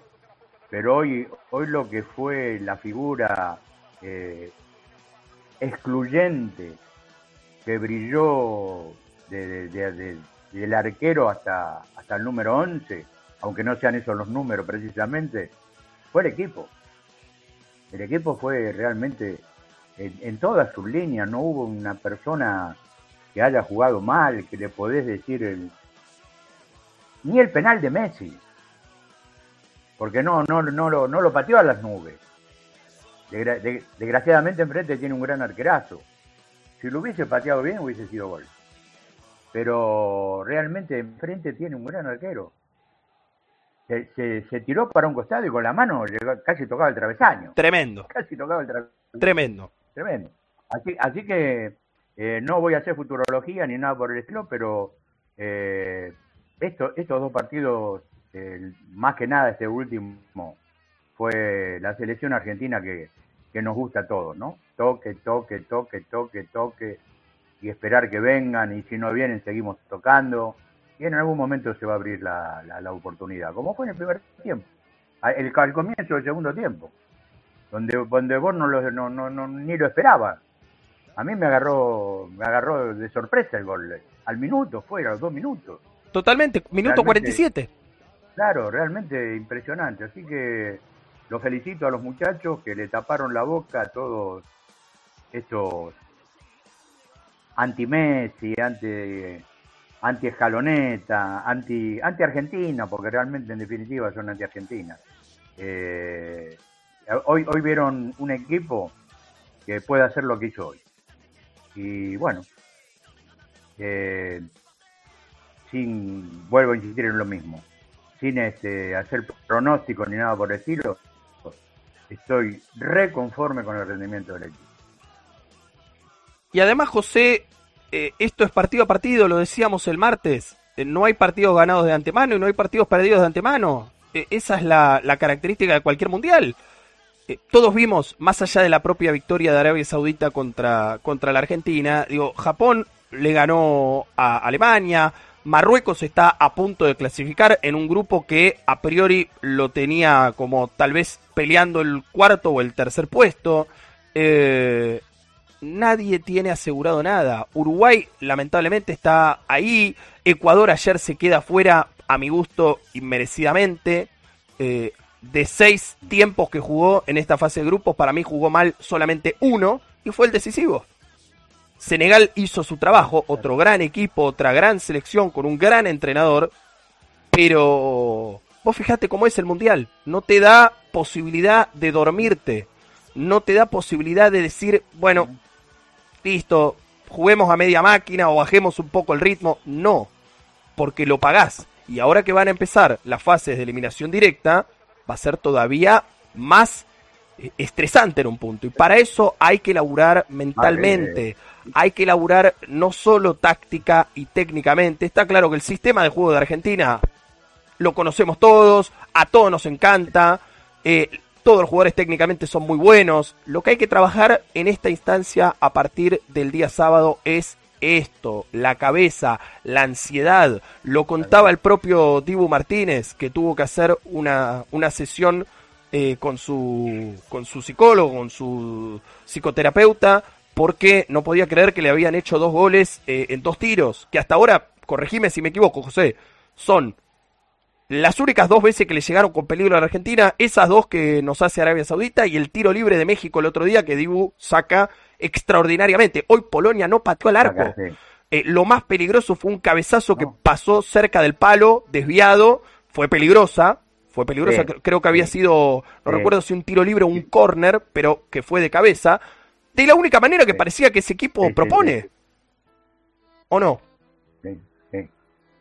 Totalmente, totalmente. Esa y una jugada donde nos equivocamos y dimos un pase atrás para el arquero y quedó medio el defensor entre el delantero y bueno, no, pasó nada, en definitiva llegó, llegó Martínez primero, pero no, no, no hubo, pero en Polonia yo no vi, a ver, eh, la, la capacidad, no sé si decir la capacidad, sino la idea eh, futbolística de llegar a dañar un poco a la selección argentina. Ellos se conformaban con el empate que les, que les sirvió porque se clasificaron. se abrazaban como, como si hubiesen ganado el campeonato del mundo. Lloraban en las tribunas. Eh, no vi, la, realmente un equipo muy mezquino, muy mezquino. Realmente si vos, vos salís a la cancha eh, a poner un equipo eh, solamente a defenderse realmente eh, es muy triste, ¿no? Va a ser un fútbol muy aburrido el que vamos a ver en el futuro. Por eso, decime, decime. El domingo, si Polonia planea jugarle así a Francia, yo creo que podemos llegar a ver un espectáculo como el de Alemania con Brasil en el 2014. ¿eh? Sí, yo creo que sí. Yo creo que sí. Porque... mucho más me parece que mucho más para ofrecer no tiene. ¿eh? Todos decíamos en la previa, eh, este chico Zielinski por los costados eh, puede activar. De hecho, a México lo complicaron bastante. Arabia Saudita el otro día también. Eh, bueno, Lewandowski arriba es una referencia indiscutible, absolutamente indiscutible, pero la verdad cómo se lo terminó viendo, peleando con Messi en el círculo central, trabando una pelota, el 9, el supuesto centrodelantero. Ellos jugaban con un 4-5-1 y Lewandowski estaba en la mitad de la cancha trabando con Messi. Eh, bastante, nada, bastante medio pelo. Y, y veremos, veremos. A ver, insisto, yo apelo a la lógica. En la lógica Francia le debería hacer unos cuantos goles a Polonia, pero es el Mundial. Es el Mundial. Es el Mundial. Eh, y lo peor que puede hacer eh, la selección argentina en este caso es sobrar el rival, sobrar a Australia, que demostró, demostró poder jugarle eh, de igual a igual a Dinamarca, ganarle, le ganó el partido que le tenía que ganar a, a, a este país europeo, empata con Túnez y pierde con Francia en la primera fecha, con el beneficio de que, bueno, era el primer partido, lo mismo, lo que decíamos para Argentina. Bueno, estaban nerviosos, se comieron cuatro con, con Francia, pero lo peor que puede hacer nuestra selección es sobrarlo. Tienen jugadores habilidosos, tienen jugadores rápidos, eh, el arquero Totalmente. respondió bastante bien en algunas situaciones. La mentalidad es la de hoy y la del partido con México. La mentalidad es la de hoy y la del partido con México. Si Argentina está bien de la cabeza, insisto, táctica y técnicamente ya sabemos de lo que son capaces cada uno de los 26 futbolistas. Me gustó ver un ratito de Thiago Almada hoy, su debut absoluto Exacto, en, en una Copa del Mundo. Atrevido, ¿eh? Atrevido ahí tratando de, atrevido. de- de conectar con Messi. Sí. Está bien que el partido estaba ya abierto y los polacos estaban en Bavia. Digo, era un contexto bastante favorable para, para atreverse, para hacerse el atrevido. Eh, pero bueno, digo, si le sumamos la rebeldía que tuvo el otro día Enzo Fernández para, para gambetear en el córner y clavarla donde la clavó, eh, hoy de vuelta un pase gol extraordinario y una definición de otro planeta de Julián Álvarez. Eh, eh, McAllister, después de un centro de Molina. Sí. Tuvimos un, un gol que fue eh, de ex jugadores de Boca y otro gol que fue de ex jugadores de River. Para que nadie, para que Sí, nadie se sienta huérfano, para que nadie se queje, para que nadie saque chapa. Las elecciones de todos. Las elecciones de todos, muchachos. Eh, y yo tengo la impresión, y es una cuestión, nada, personal, mía. Si McAllister no embocaba la pelota justo ahí donde la embocó, que es al lado del palo, porque fíjense que la pelota pega en el palo y entra casi Sí, que pidiendo permiso. Yo no sé si a la Argentina se le iba a abrir tanto el partido porque el arquero, después del penal con Messi, estaba muy agrandado. Recordemos que a Chesney no le hicieron ningún gol. No le- hasta este partido no. No. no le habían hecho ningún gol. Le había, empatado, le había atajado un penal a No. los árabes la semana pasada. eh, Adiós, claro. Sí. y hoy le atajó un penal ni más ni menos que a Messi. Entonces estaba agrandadísimo. Y además, objetivamente, es un gran arquero, el arquero de la Juventus, titular, digo, jugador de Champions League. Sin duda. Eh, era muy difícil el contexto. Tuvo que invocarla ahí para abrir el arco y luego después Julián también. No fue al ángulo, como dijeron muchos, no, no fue al ángulo, pero pateó perfecto. Pateó increíble. De- desasname un poquito. ¿Qué edad tiene el chico ese eh, que entró Tiago? Mira, me, ya, ya te lo averiguo. Dame un segundo, creo que tiene 20 años. Creo, ¿eh? Creo- del que Ah, te puedo confirmar la edad es de Enzo Fernández, que tiene 21, pero esto ya lo, Sí, lo 21, sabíamos. sí, eso, eso lo sabía. Lo sabe- ya te digo, pará, lo tengo acá. No, 21 también, 21. Estás hablando de presente y ¿Qué- futuro. qué- qué- Presente y futuro. es lo, lo que me sacaste. ¿Qué futuro que tienen? ¿Qué futuro tiene la selección argentina con todos esos chicos? ¿Qué futuro? Realmente. Por eso, José, lo peor que podemos hacer ante una eventual derrota, situación adversa, es volvernos locos y quemar todos los papeles. Está claro que por este rumbo vamos bien, eh, que hay un proyecto, que hay una conducción, que hay materia prima para elaborarla no solo ahora, sino en la era eh, post Lionel Messi, que va a ser dura, nadie dice que va a ser fácil, va a ser durísimo no tener al mejor de, de- de la actualidad, pero hay material, hay material, hay futuro y si la Asociación del Fútbol Argentino se decide a continuar con este proyecto, yo le puedo asegurar que vamos a celebrar mucho, mucho más de aquí a los próximos años. 2036 en la Argentina, José, cerramos la columna deportiva. Todos y todas alentar a la selección el sábado a las 16 horas, mismo día y horario que tuvimos con México, pero en este caso octavo de final, ante empate hay tiempo extra y eventualmente si persiste la igualdad habrá penales y el que pierda, muchachos, muchachas, a partir de ahora a casa, se va a casa. Eh, en caso de avanzar, Argentina o Australia, cualquiera de los dos países, en cuarto de final se medirían contra el ganador de Países Bajos, Estados Unidos. Otros dos grandes equipos. Si no vieron jugar a Estados Unidos, aprovechen ahora de acá al, al sábado, o bueno, después eh, entre sábado y, viernes creo que se jugaría ese partido de cuarto final, habría muchísimo, muchísimo tiempo. si no lo vieron, y si lo vieron, repásenlo, porque Estados Unidos no es el Estados Unidos de hace 4, 8 o 12 años, ¿eh? es otro equipo completamente distinto, que propone, que tiene jugadores que pueden hacer sufrir a cualquier defensa y que además, bueno, parece que eh, aprendieron un poco de soccer en estos años. 2038, dale. Vamos a recibir ni más ni menos que al único, al incomparable. ¿Qué dirá? ¿Qué dirá el día de hoy? ¿Hablará de Argentina? ¿Hablará de, de los precios justos? ¿Hablará del Poder Judicial? ¿A quién le va a pegar el día de hoy nuestro amigo a quien presentamos, nuestro compañero, a quien presentamos con esta su música?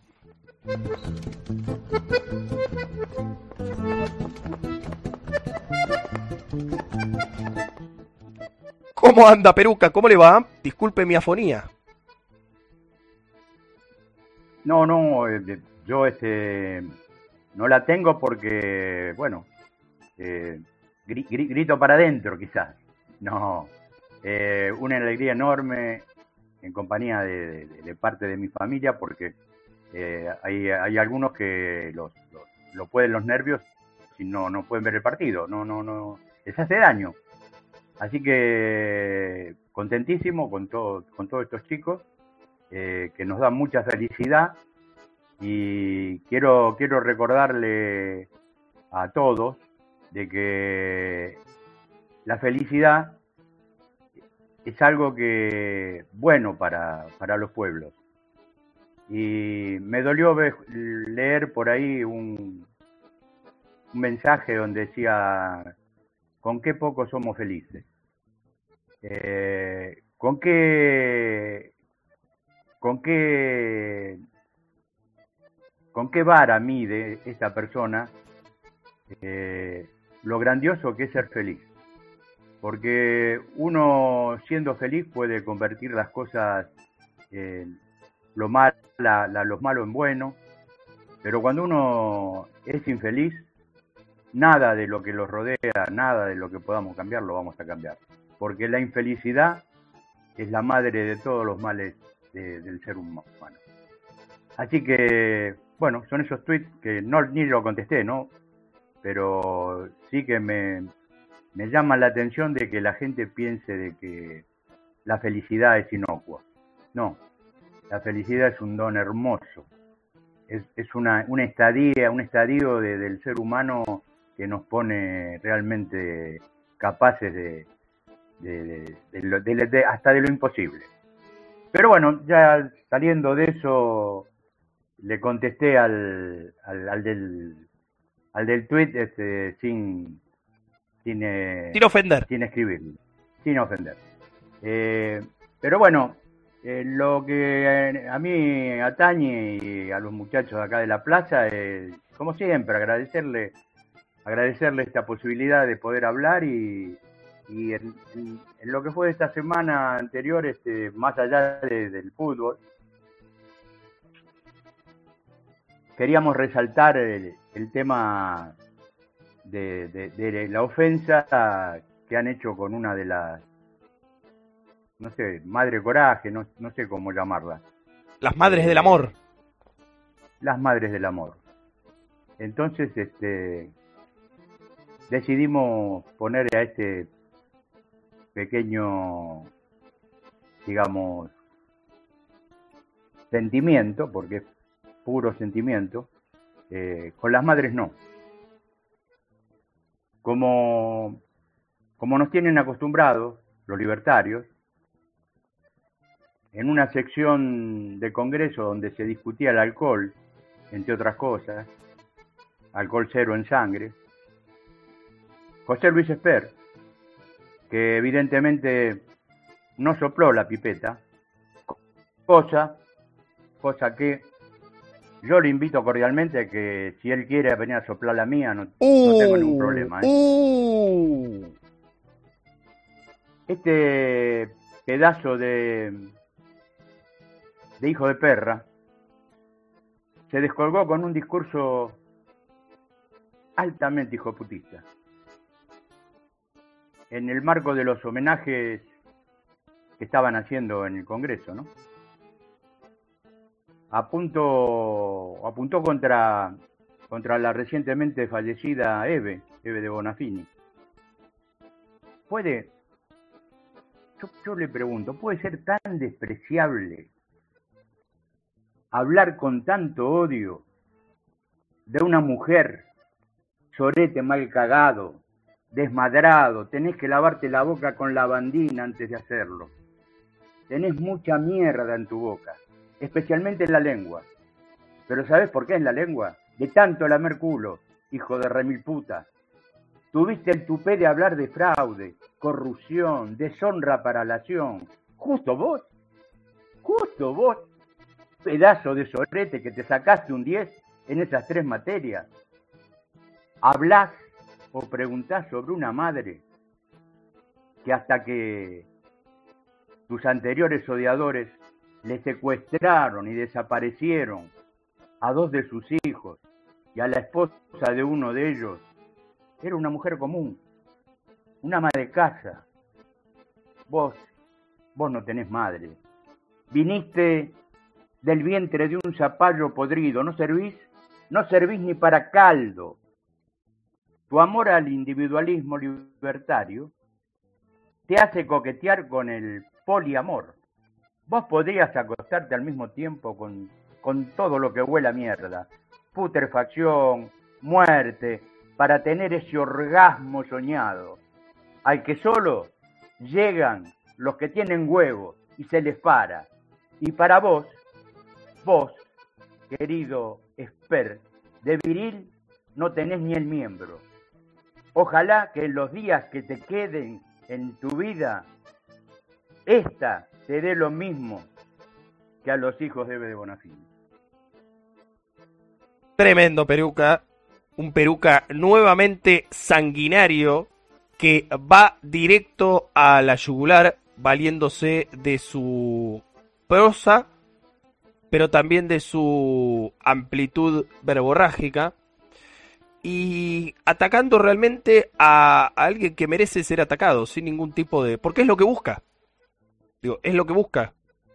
Y es lo que ha caracterizado a cada uno de los representantes y las representantes de esta nueva fuerza política que emerge cada vez con más fuerza en la Argentina.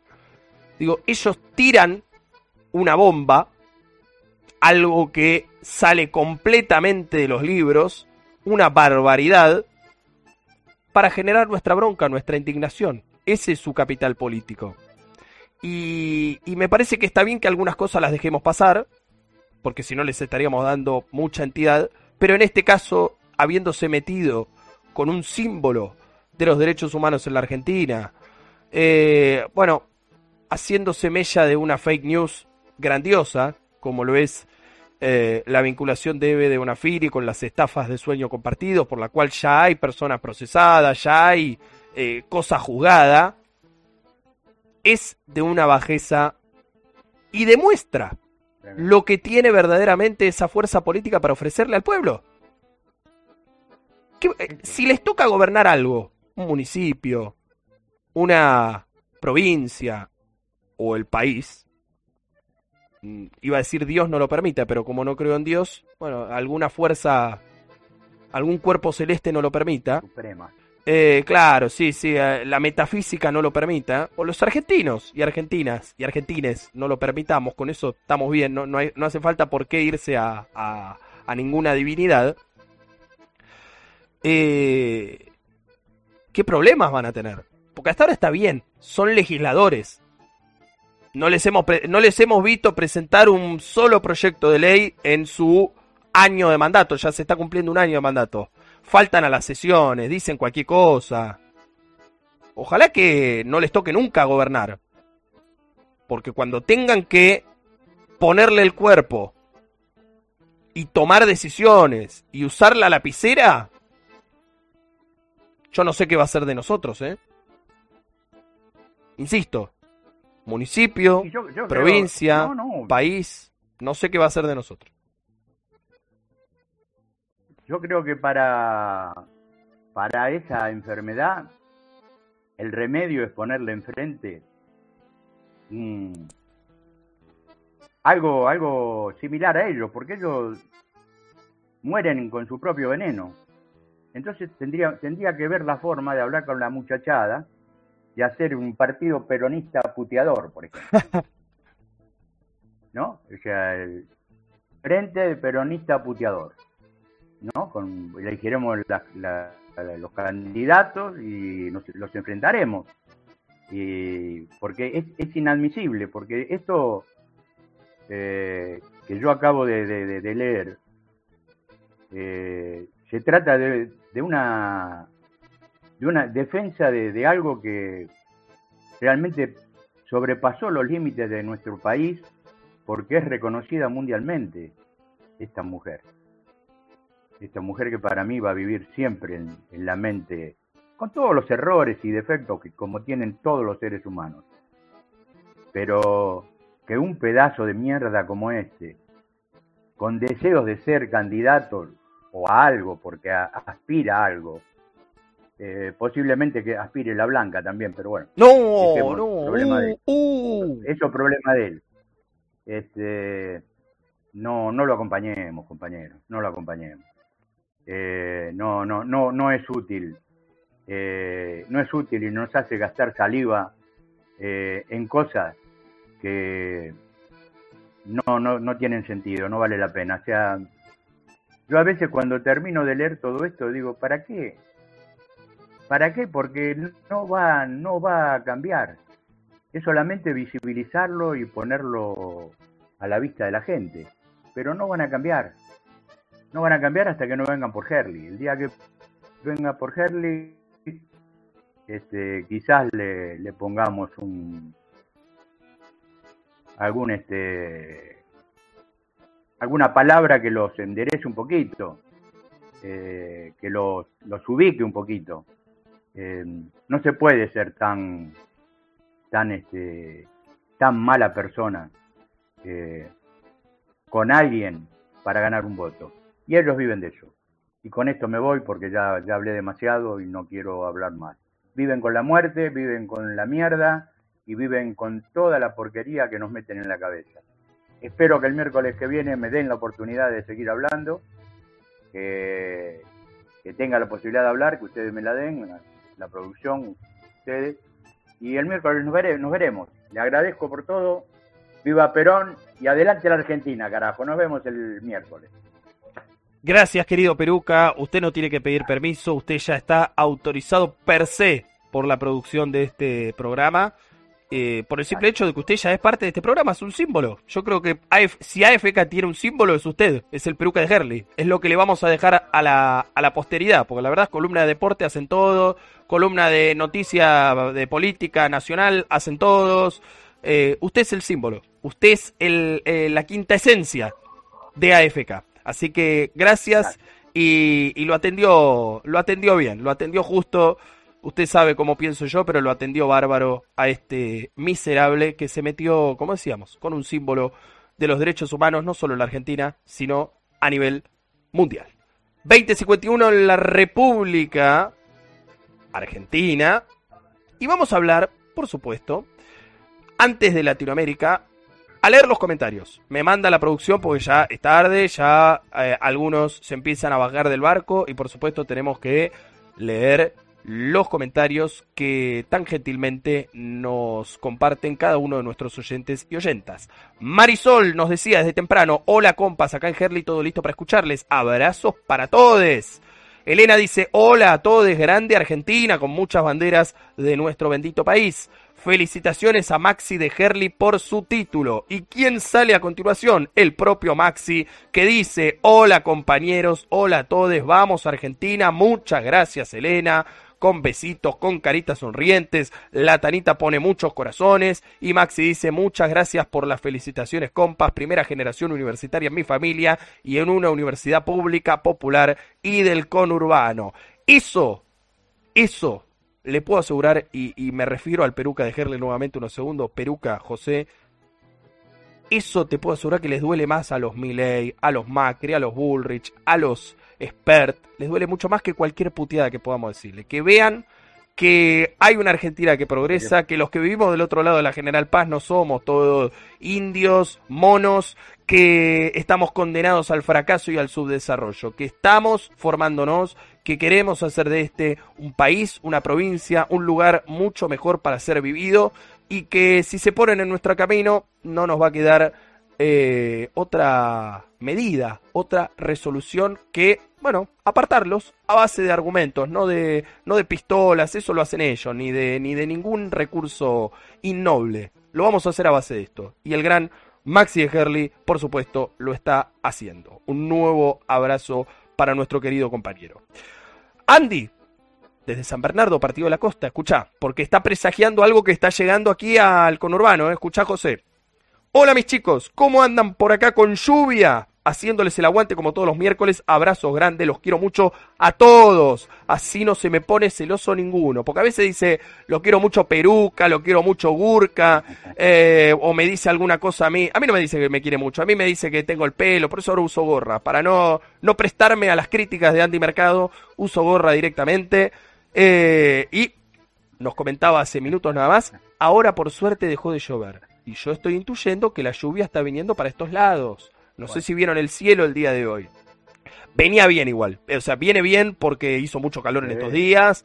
Eh, viene bien un poco ahora que refresque. Creo que están haciendo. Eh, no lo tengo acá. A ver, a ver, a ver. La producción. 24 grados. 24 grados. Viene bien. Eh, para apagar un poquito el ventilador, el aire acondicionado, que ya se estaban empezando, ¿no? Los que tienen la dicha de tenerlo, los que somos privilegiados y tenemos un artefacto de esa característica, eh, ya se estaban empezando a, calentar, a recalentar. Así que seguimos, seguimos aquí. Eh, estaba notando. Ah, me asusté, me asusté, porque vi que habíamos salido de pantalla, no estamos aquí todavía. Eh, 2054 en la Argentina, leído esto y agradeciendo nuevamente a todos y a todas quienes nos dejan su cordial saludo, su cordial comentario. Vamos a dejar el fondo y la música para empezar a hablar de América Latina y el Caribe. ¿Qué pasa en nuestra región? ¿Qué pasó en las últimas semanas? ¿Y qué está por pasar?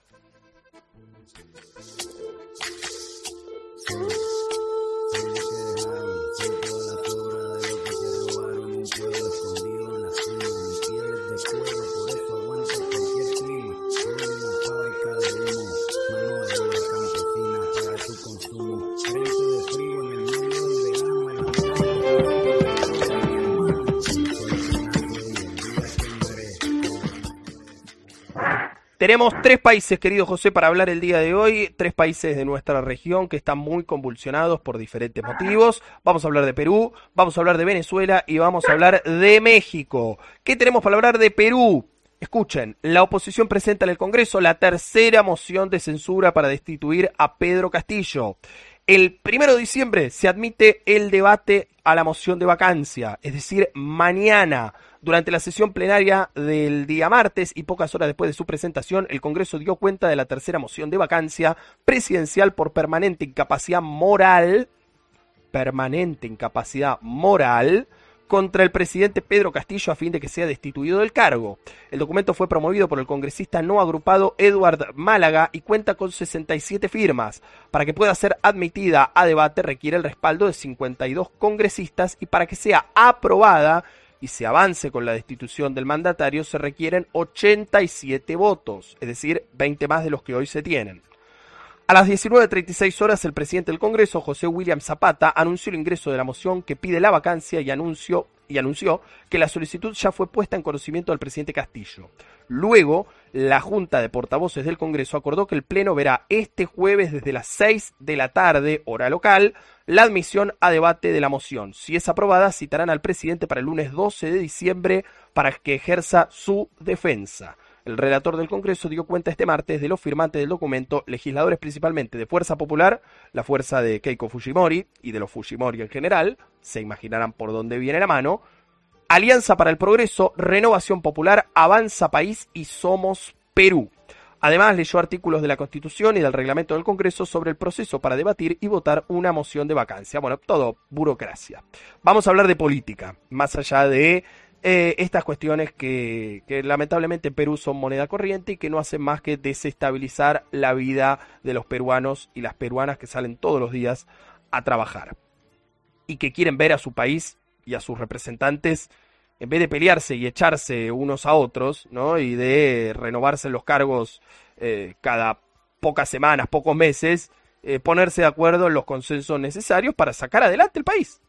Tan sencillamente como eso, lo mismo que pedimos aquí en la Argentina, ¿no? Por suerte, cuando uno ve estas cosas dice, bueno, es que tan mal no estamos, tan mal no estamos.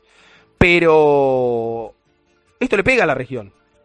Esto le pega muy fuerte a la región. Recuerden que la semana pasada comentábamos hace algunos días el propio presidente, eh, mediante una solicitud formal, convocó a la Organización de Estados Americanos, a la OEA, mediante la Carta Democrática. ¿Esto qué es? Se pidió que se conforme una eh, organización, una mesa con representantes de distintos países y representantes de las distintas fuerzas políticas de Perú para garantizar la continuidad del sistema democrático en el país. Porque esto, digo, ya no pasa a ser una disputa verdadera por demostrar que el presidente es corrupto o demostrar que está haciendo las cosas mal. Recuerden que, como decíamos, es el tercer proceso, la tercera moción de vacancia que se presenta. ¿De qué, qué, cambia con respecto a las otras dos? ¿Podrá tener algún que otro voto más? ¿Qué sé yo?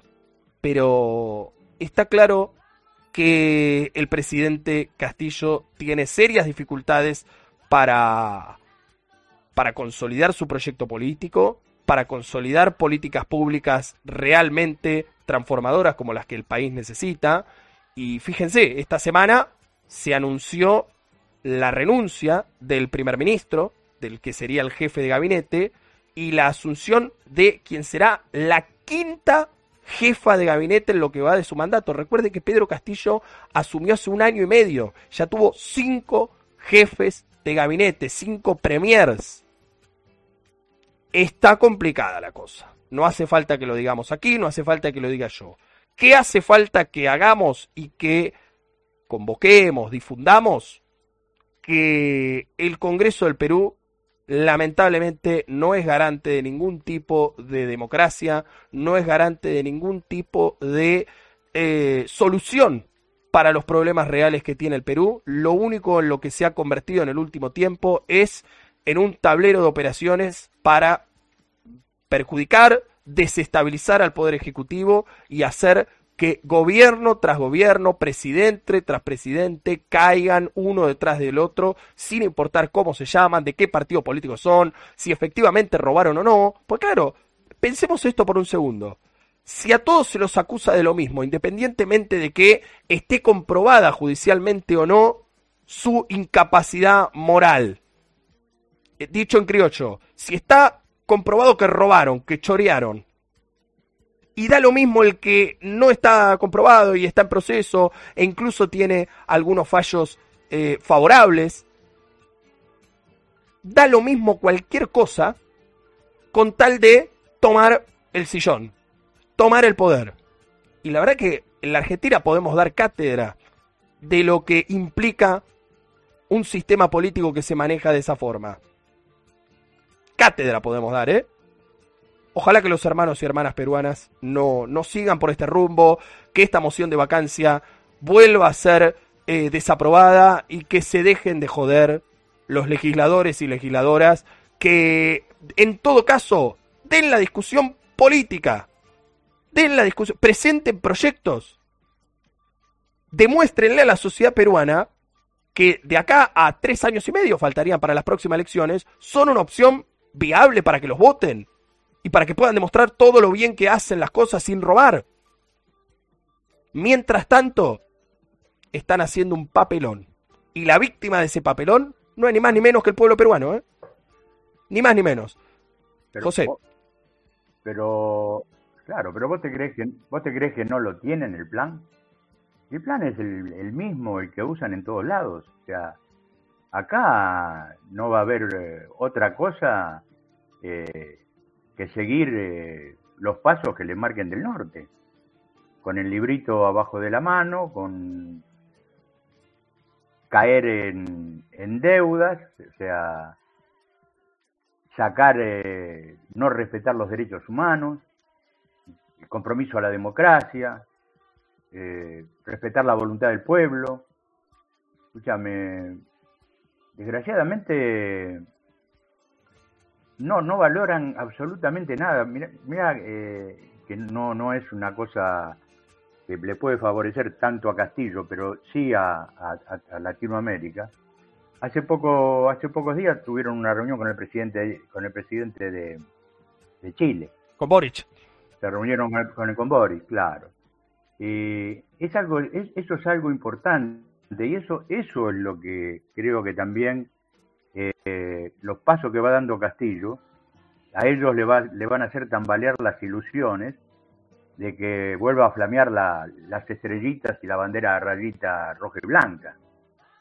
Eh, entonces ellos defienden eso, defienden eso. A mí no me, no tengo duda que el plan lo tienen y va a ser sistemático como el de acá y, y si van a tener que matar, van a matar, y si van a tener cagar de hambre a la gente, la van a hacer cagar de hambre. Eh, pero este muchacho, este proceso, esta idea de Castillo, de un Perú popular y nacional, eh, no, no va para los eh, la poca cantidad de bien, bien digamos, ricachones que tiene, que tiene ese país, ¿no? No, no, no, no va. Evidentemente le van a poner todas las trabas posibles para que no, que no, no, no, no, no siga adelante. También está en nosotros, ¿no? Cuando digo nosotros, hablo de, los gobiernos latinoamericanos, de ir y poner un, un pie en, suelo peruano y, y, ponerle la espalda, el hombro a este muchacho que está solo, realmente solo. Yo no, no veo, no veo que se levanten voces, por lo menos no, no los veo en forma masiva, eh, defendiendo los derechos, los derechos de, los peruanos. No lo veo. No lo veo. Lamentablemente no lo veo. Algo de eso hablábamos eh, en emisiones anteriores y, y decíamos que es tan compleja la situación que tienen los distintos eh, mandatarios progresistas al interior de sus fronteras, que también es muy delicada la, la, la fuerza, la potencia con la que se comprometen con situaciones que suceden fuera de sus países, que pueden tener una implicancia directa, porque digo, eh, eh, para Chile, Perú es un país muy importante, como lo es México también, porque forman parte de la Alianza del Pacífico. Claro. Digo, son socios estratégicos eh, naturales, podríamos decir. Entonces, eh, no le da lo mismo a Boric que gobierne un Pedro Castillo o que gobierne eh, Keiko Fujimori. Entonces, me parece, intuyo, intuyo y en parte espero, lo digo con un dejo de esperanza, una vez que asuma Lula en 32 días, falta nada más, porque es el primero de enero una vez que asuma nuevamente Lula y, se relance definitivamente la, la, UNASUR, creo que ya no va a ser tan necesario convocar a, la OEA, un organismo que está claramente sesgado y que no que ha demostrado ser más parte del problema que de la solución de los Estados americanos, eh, se va a empezar a normalizar un poco la situación, regionalmente hablando. Y bueno, los países, incluyendo a la Argentina, vamos a tener otro tipo de Mm, herramientas para hacer frente a las crisis políticas, económicas y sociales en cada uno de nuestros eh, nuestras latitudes, nuestros espacios físicos. Sigamos, José, porque ya son 21.06. Venezuela, te prometí Venezuela y escucha, esta noticia, esta noticia es una cosa de locos. Escucha, el presidente de Venezuela celebra la recuperación de los recursos secuestrados tras la firma del acuerdo en México. Contamos la semana pasada, se renovaron las negociaciones en México entre la oposición venezolana y el oficialismo venezolano. ¿Qué dijo Maduro? Destacó que los recursos se destinarán a obras de electrificación y agua, educación, salud y mitigación de los daños por las lluvias. El presidente de Venezuela, Nicolás Maduro, celebró este miércoles el éxito de la firma del acuerdo parcial firmado el pasado 26 de noviembre en México con una parte de la oposición que permitirá recuperar más de 3 mil millones de dólares que estaban retenidos en bancos de Estados Unidos y de Europa. O casualidad, o casualidad. El mandatario venezolano destacó que los recursos se destinarán a obras de electrificación y agua, educación, salud y mitigación de los daños por lluvias mediante un plan específico y detallado diseñado por el gobierno. Explicó que esos fondos pertenecen al pueblo venezolano y consideró que en total le han congelado a Venezuela entre 24 mil y 30 mil millones de dólares, de los cuales hasta ahora solamente está recuperando un 10%. ¿No? 3 mil millones de dólares de 30 mil millones. Adelantó que su gobierno ya preparó un plan a detalle para invertir esos recursos en la recuperación de diversos sectores. Aclaró que el acuerdo firmado en México tiene carácter oficial y fue firmado entre el gobierno y un sector de la oposición de Venezuela agrupado bajo la plataforma unitaria de Venezuela, lo que antes fue eh, la Mesa de la Unidad Democrática, la MUD, donde aparecieron, bueno, personajes como Enrique Capriles, el propio Juan Guaidó, Leopoldo López, la mujer de Leopoldo López, etcétera. Em, y esto, por favor, que no se me interprete como un comentario misógino, ni machista, ni nada por el estilo. Digo, está ahí porque es la mujer de Leopoldo López, porque uno la ha escuchado hablar y, la verdad que no, no, no, tiene ningún tipo de talento eh, político. Y además porque es rubia, porque es rubia en un país de, de morenos. Eh, dicho eso, dicho, no, no te rías, estoy hablando en serio, no es, no es una joda. Dicho eso, ¿Por qué digo que es una noticia de locos?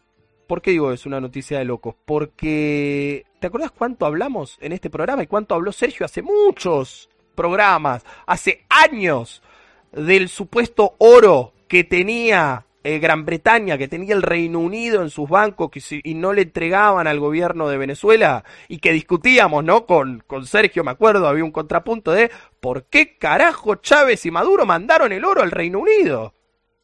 Bueno, cosas que no se explican fácilmente, ¿no? Y cosas que no tienen eh, tal vez una explicación lineal, sino que, bueno, van más un poco a la naturaleza de este sistema capitalista global.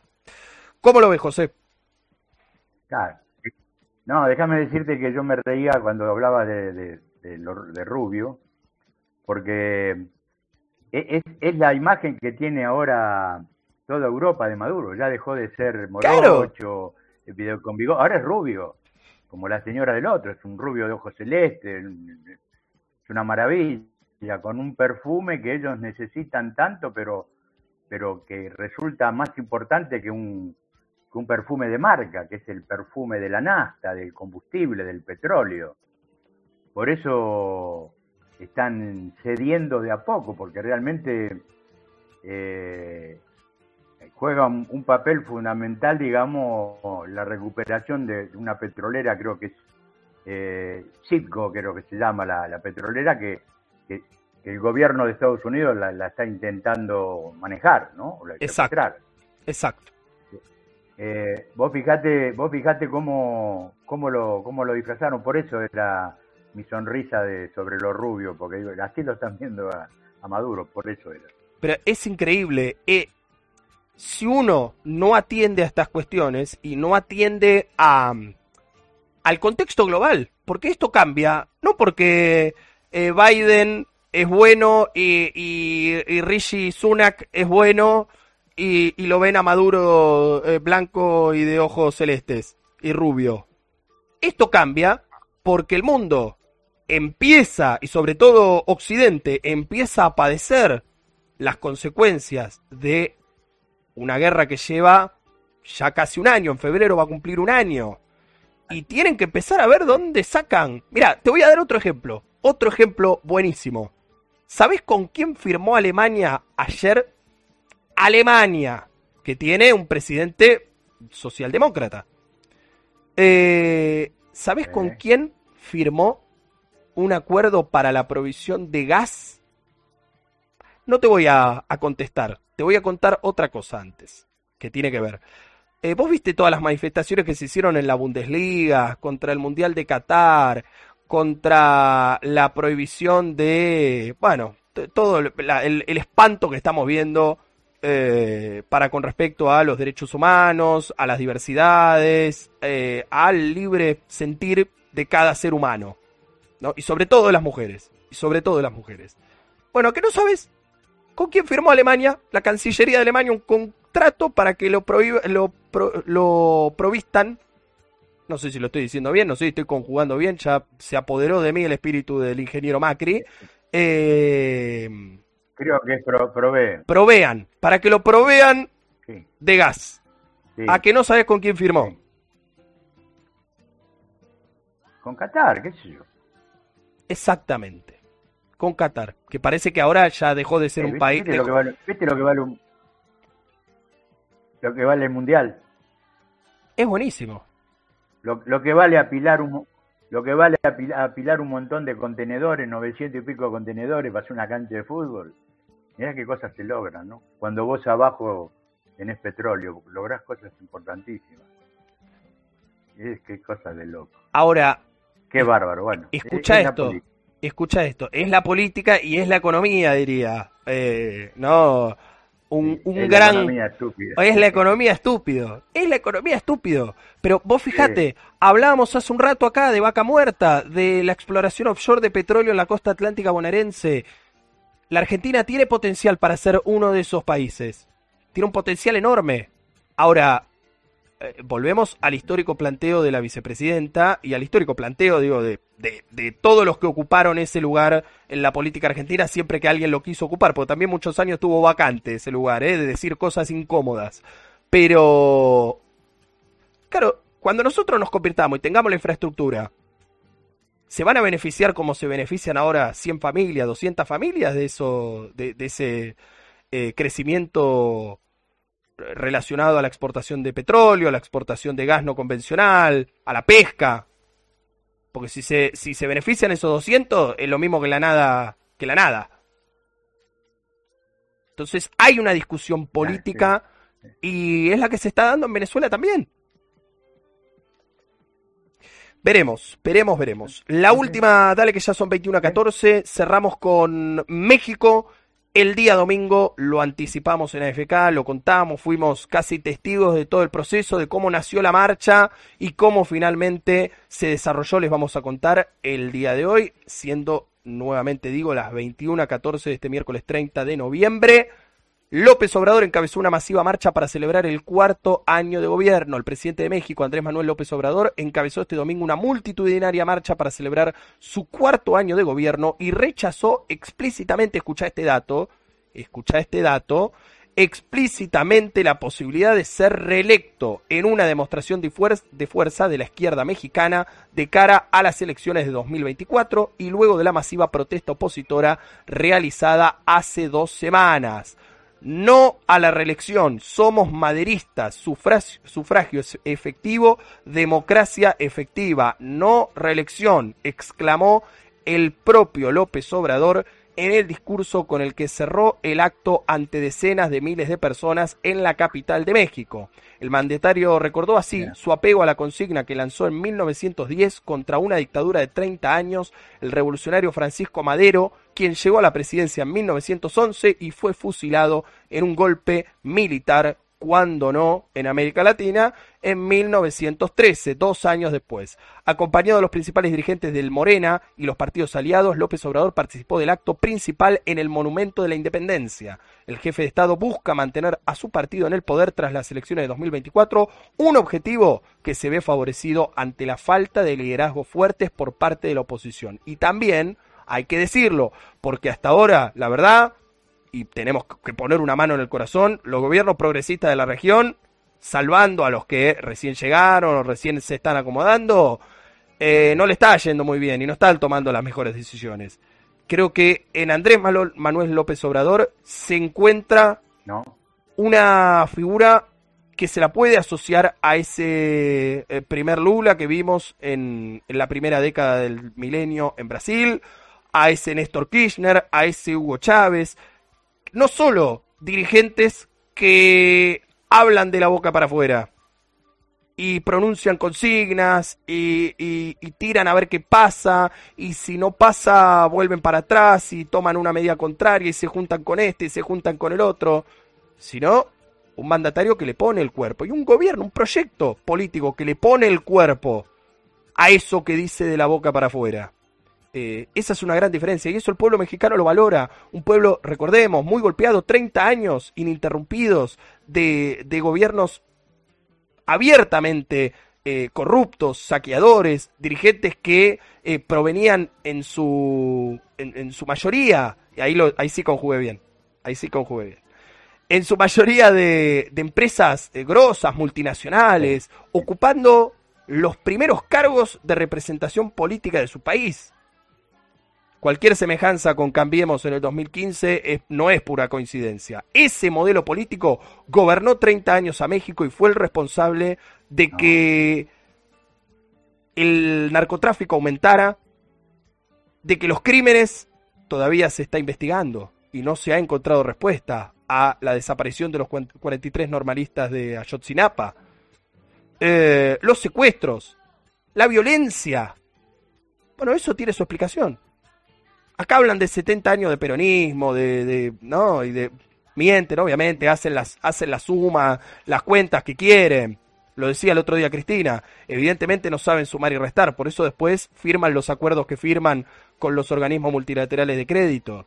Pero eh, en México sí, en México sí podemos ver 30 años ininterrumpidos de, de gobiernos de extrema derecha y sus implicancias en la transformación de la vida social de ese pueblo. Entonces, tener desde 2018 un gobierno que en el día de mañana oficialmente cumplirá sus cuatro años, eh, es reconocido, todavía falta mucho, está claro, y su sucesión va a ser compleja, porque no vieron que somos todos buenos, vamos todos para adelante, somos todos compañeros, pero cuando hay que discutir quién encabeza, ahí empiezan las miserias, ahí empiezan las operetas y ahí empiezan, eh, bueno, los talones de Aquiles que después posicionan a otros eh, en los lugares de toma de decisiones. Nosotros seguimos, ¿no? Mientras nosotros seguimos peleando, ¿no? Por ver quién está más cerca de Dios,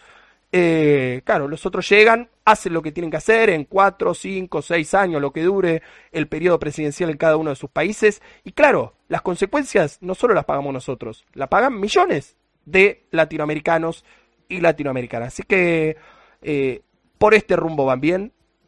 No necesitan igual que se los diga yo ni que se los diga FK, ¿no? Son, que digo, cada pueblo es... Eh,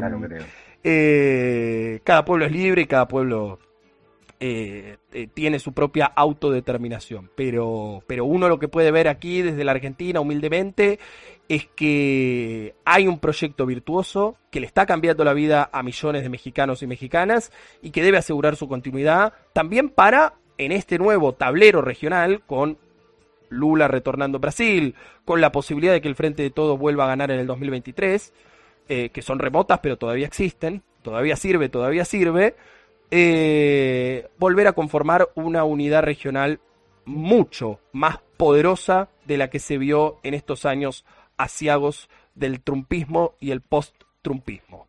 21 a 20 en la Argentina, José, tu cierre hablando un poco de México y tu cierre general, pues ya nos vamos.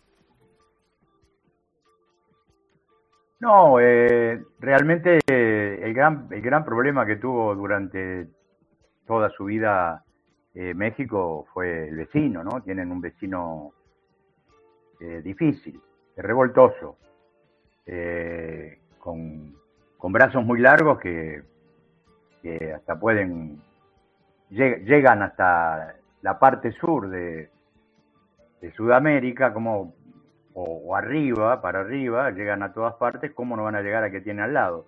Ojalá prepare un buen este, sucesor eh, López Obrador porque las ideas han resultado bastante beneficiosas para, para, para México, esperemos que así sea, y lo mejor para México, lo mejor para México, que piensen bien, y yo no quería despedirme sin antes eh, pedirte a vos, eh, porque también aquí hay no todo está anda tan mal. Y me gustaría también este, que la gente sepa que hay este, trabajadores este,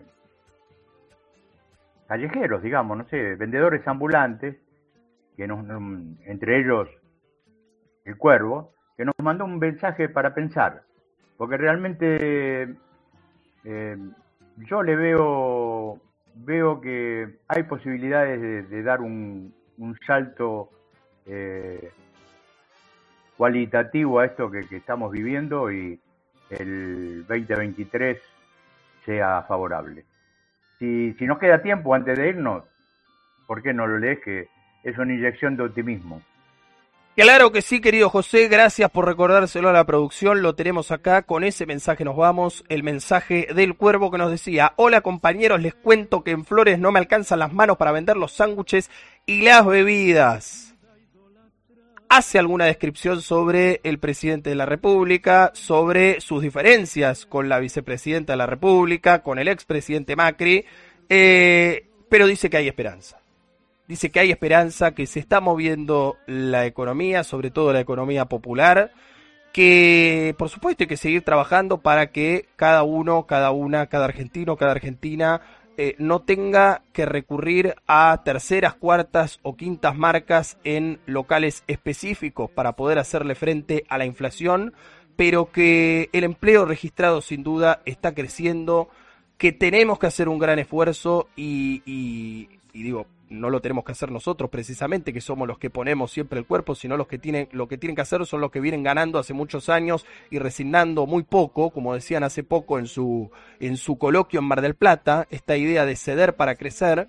Bueno, cedan ustedes, muchachos, cedan ustedes y empiecen a negociar las ganancias extraordinarias de sus empresas en contraposición con esos salarios miserables y esos aumentos eh, que son verdaderas migajas para cada uno de los laburantes que aseguran, aseguran, y esto ténganlo muy claro, parece que algunos no lo saben, pero sin esos laburantes esas ganancias no existirían.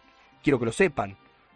Para nada. Entonces, eh, hagamos las cosas un poquito mejor y, está claro que uno le habla a los empresarios y a las empresarias, pero le está hablando eh, subterráneamente a las autoridades del Poder Ejecutivo, que son las que deben regular y las que deben arbitrar en cada uno de los conflictos salariales, no vendiendo fake news y eh, haciendo versiones en off contra eh, integrantes de su propio gobierno que dicen cosas incómodas o contra líderes sindicales que reclaman subas decentes de salario, sino poniéndole el cascabel al gato, como siempre decimos, como hablamos los sábados con Elena, y como vamos a seguir eh, exigiéndole al gobierno nacional, popular y democrático que elegimos eh, y que seguramente vamos a volver a acompañar el próximo año, siempre y cuando eh, la cabeza, la guía, tengan claro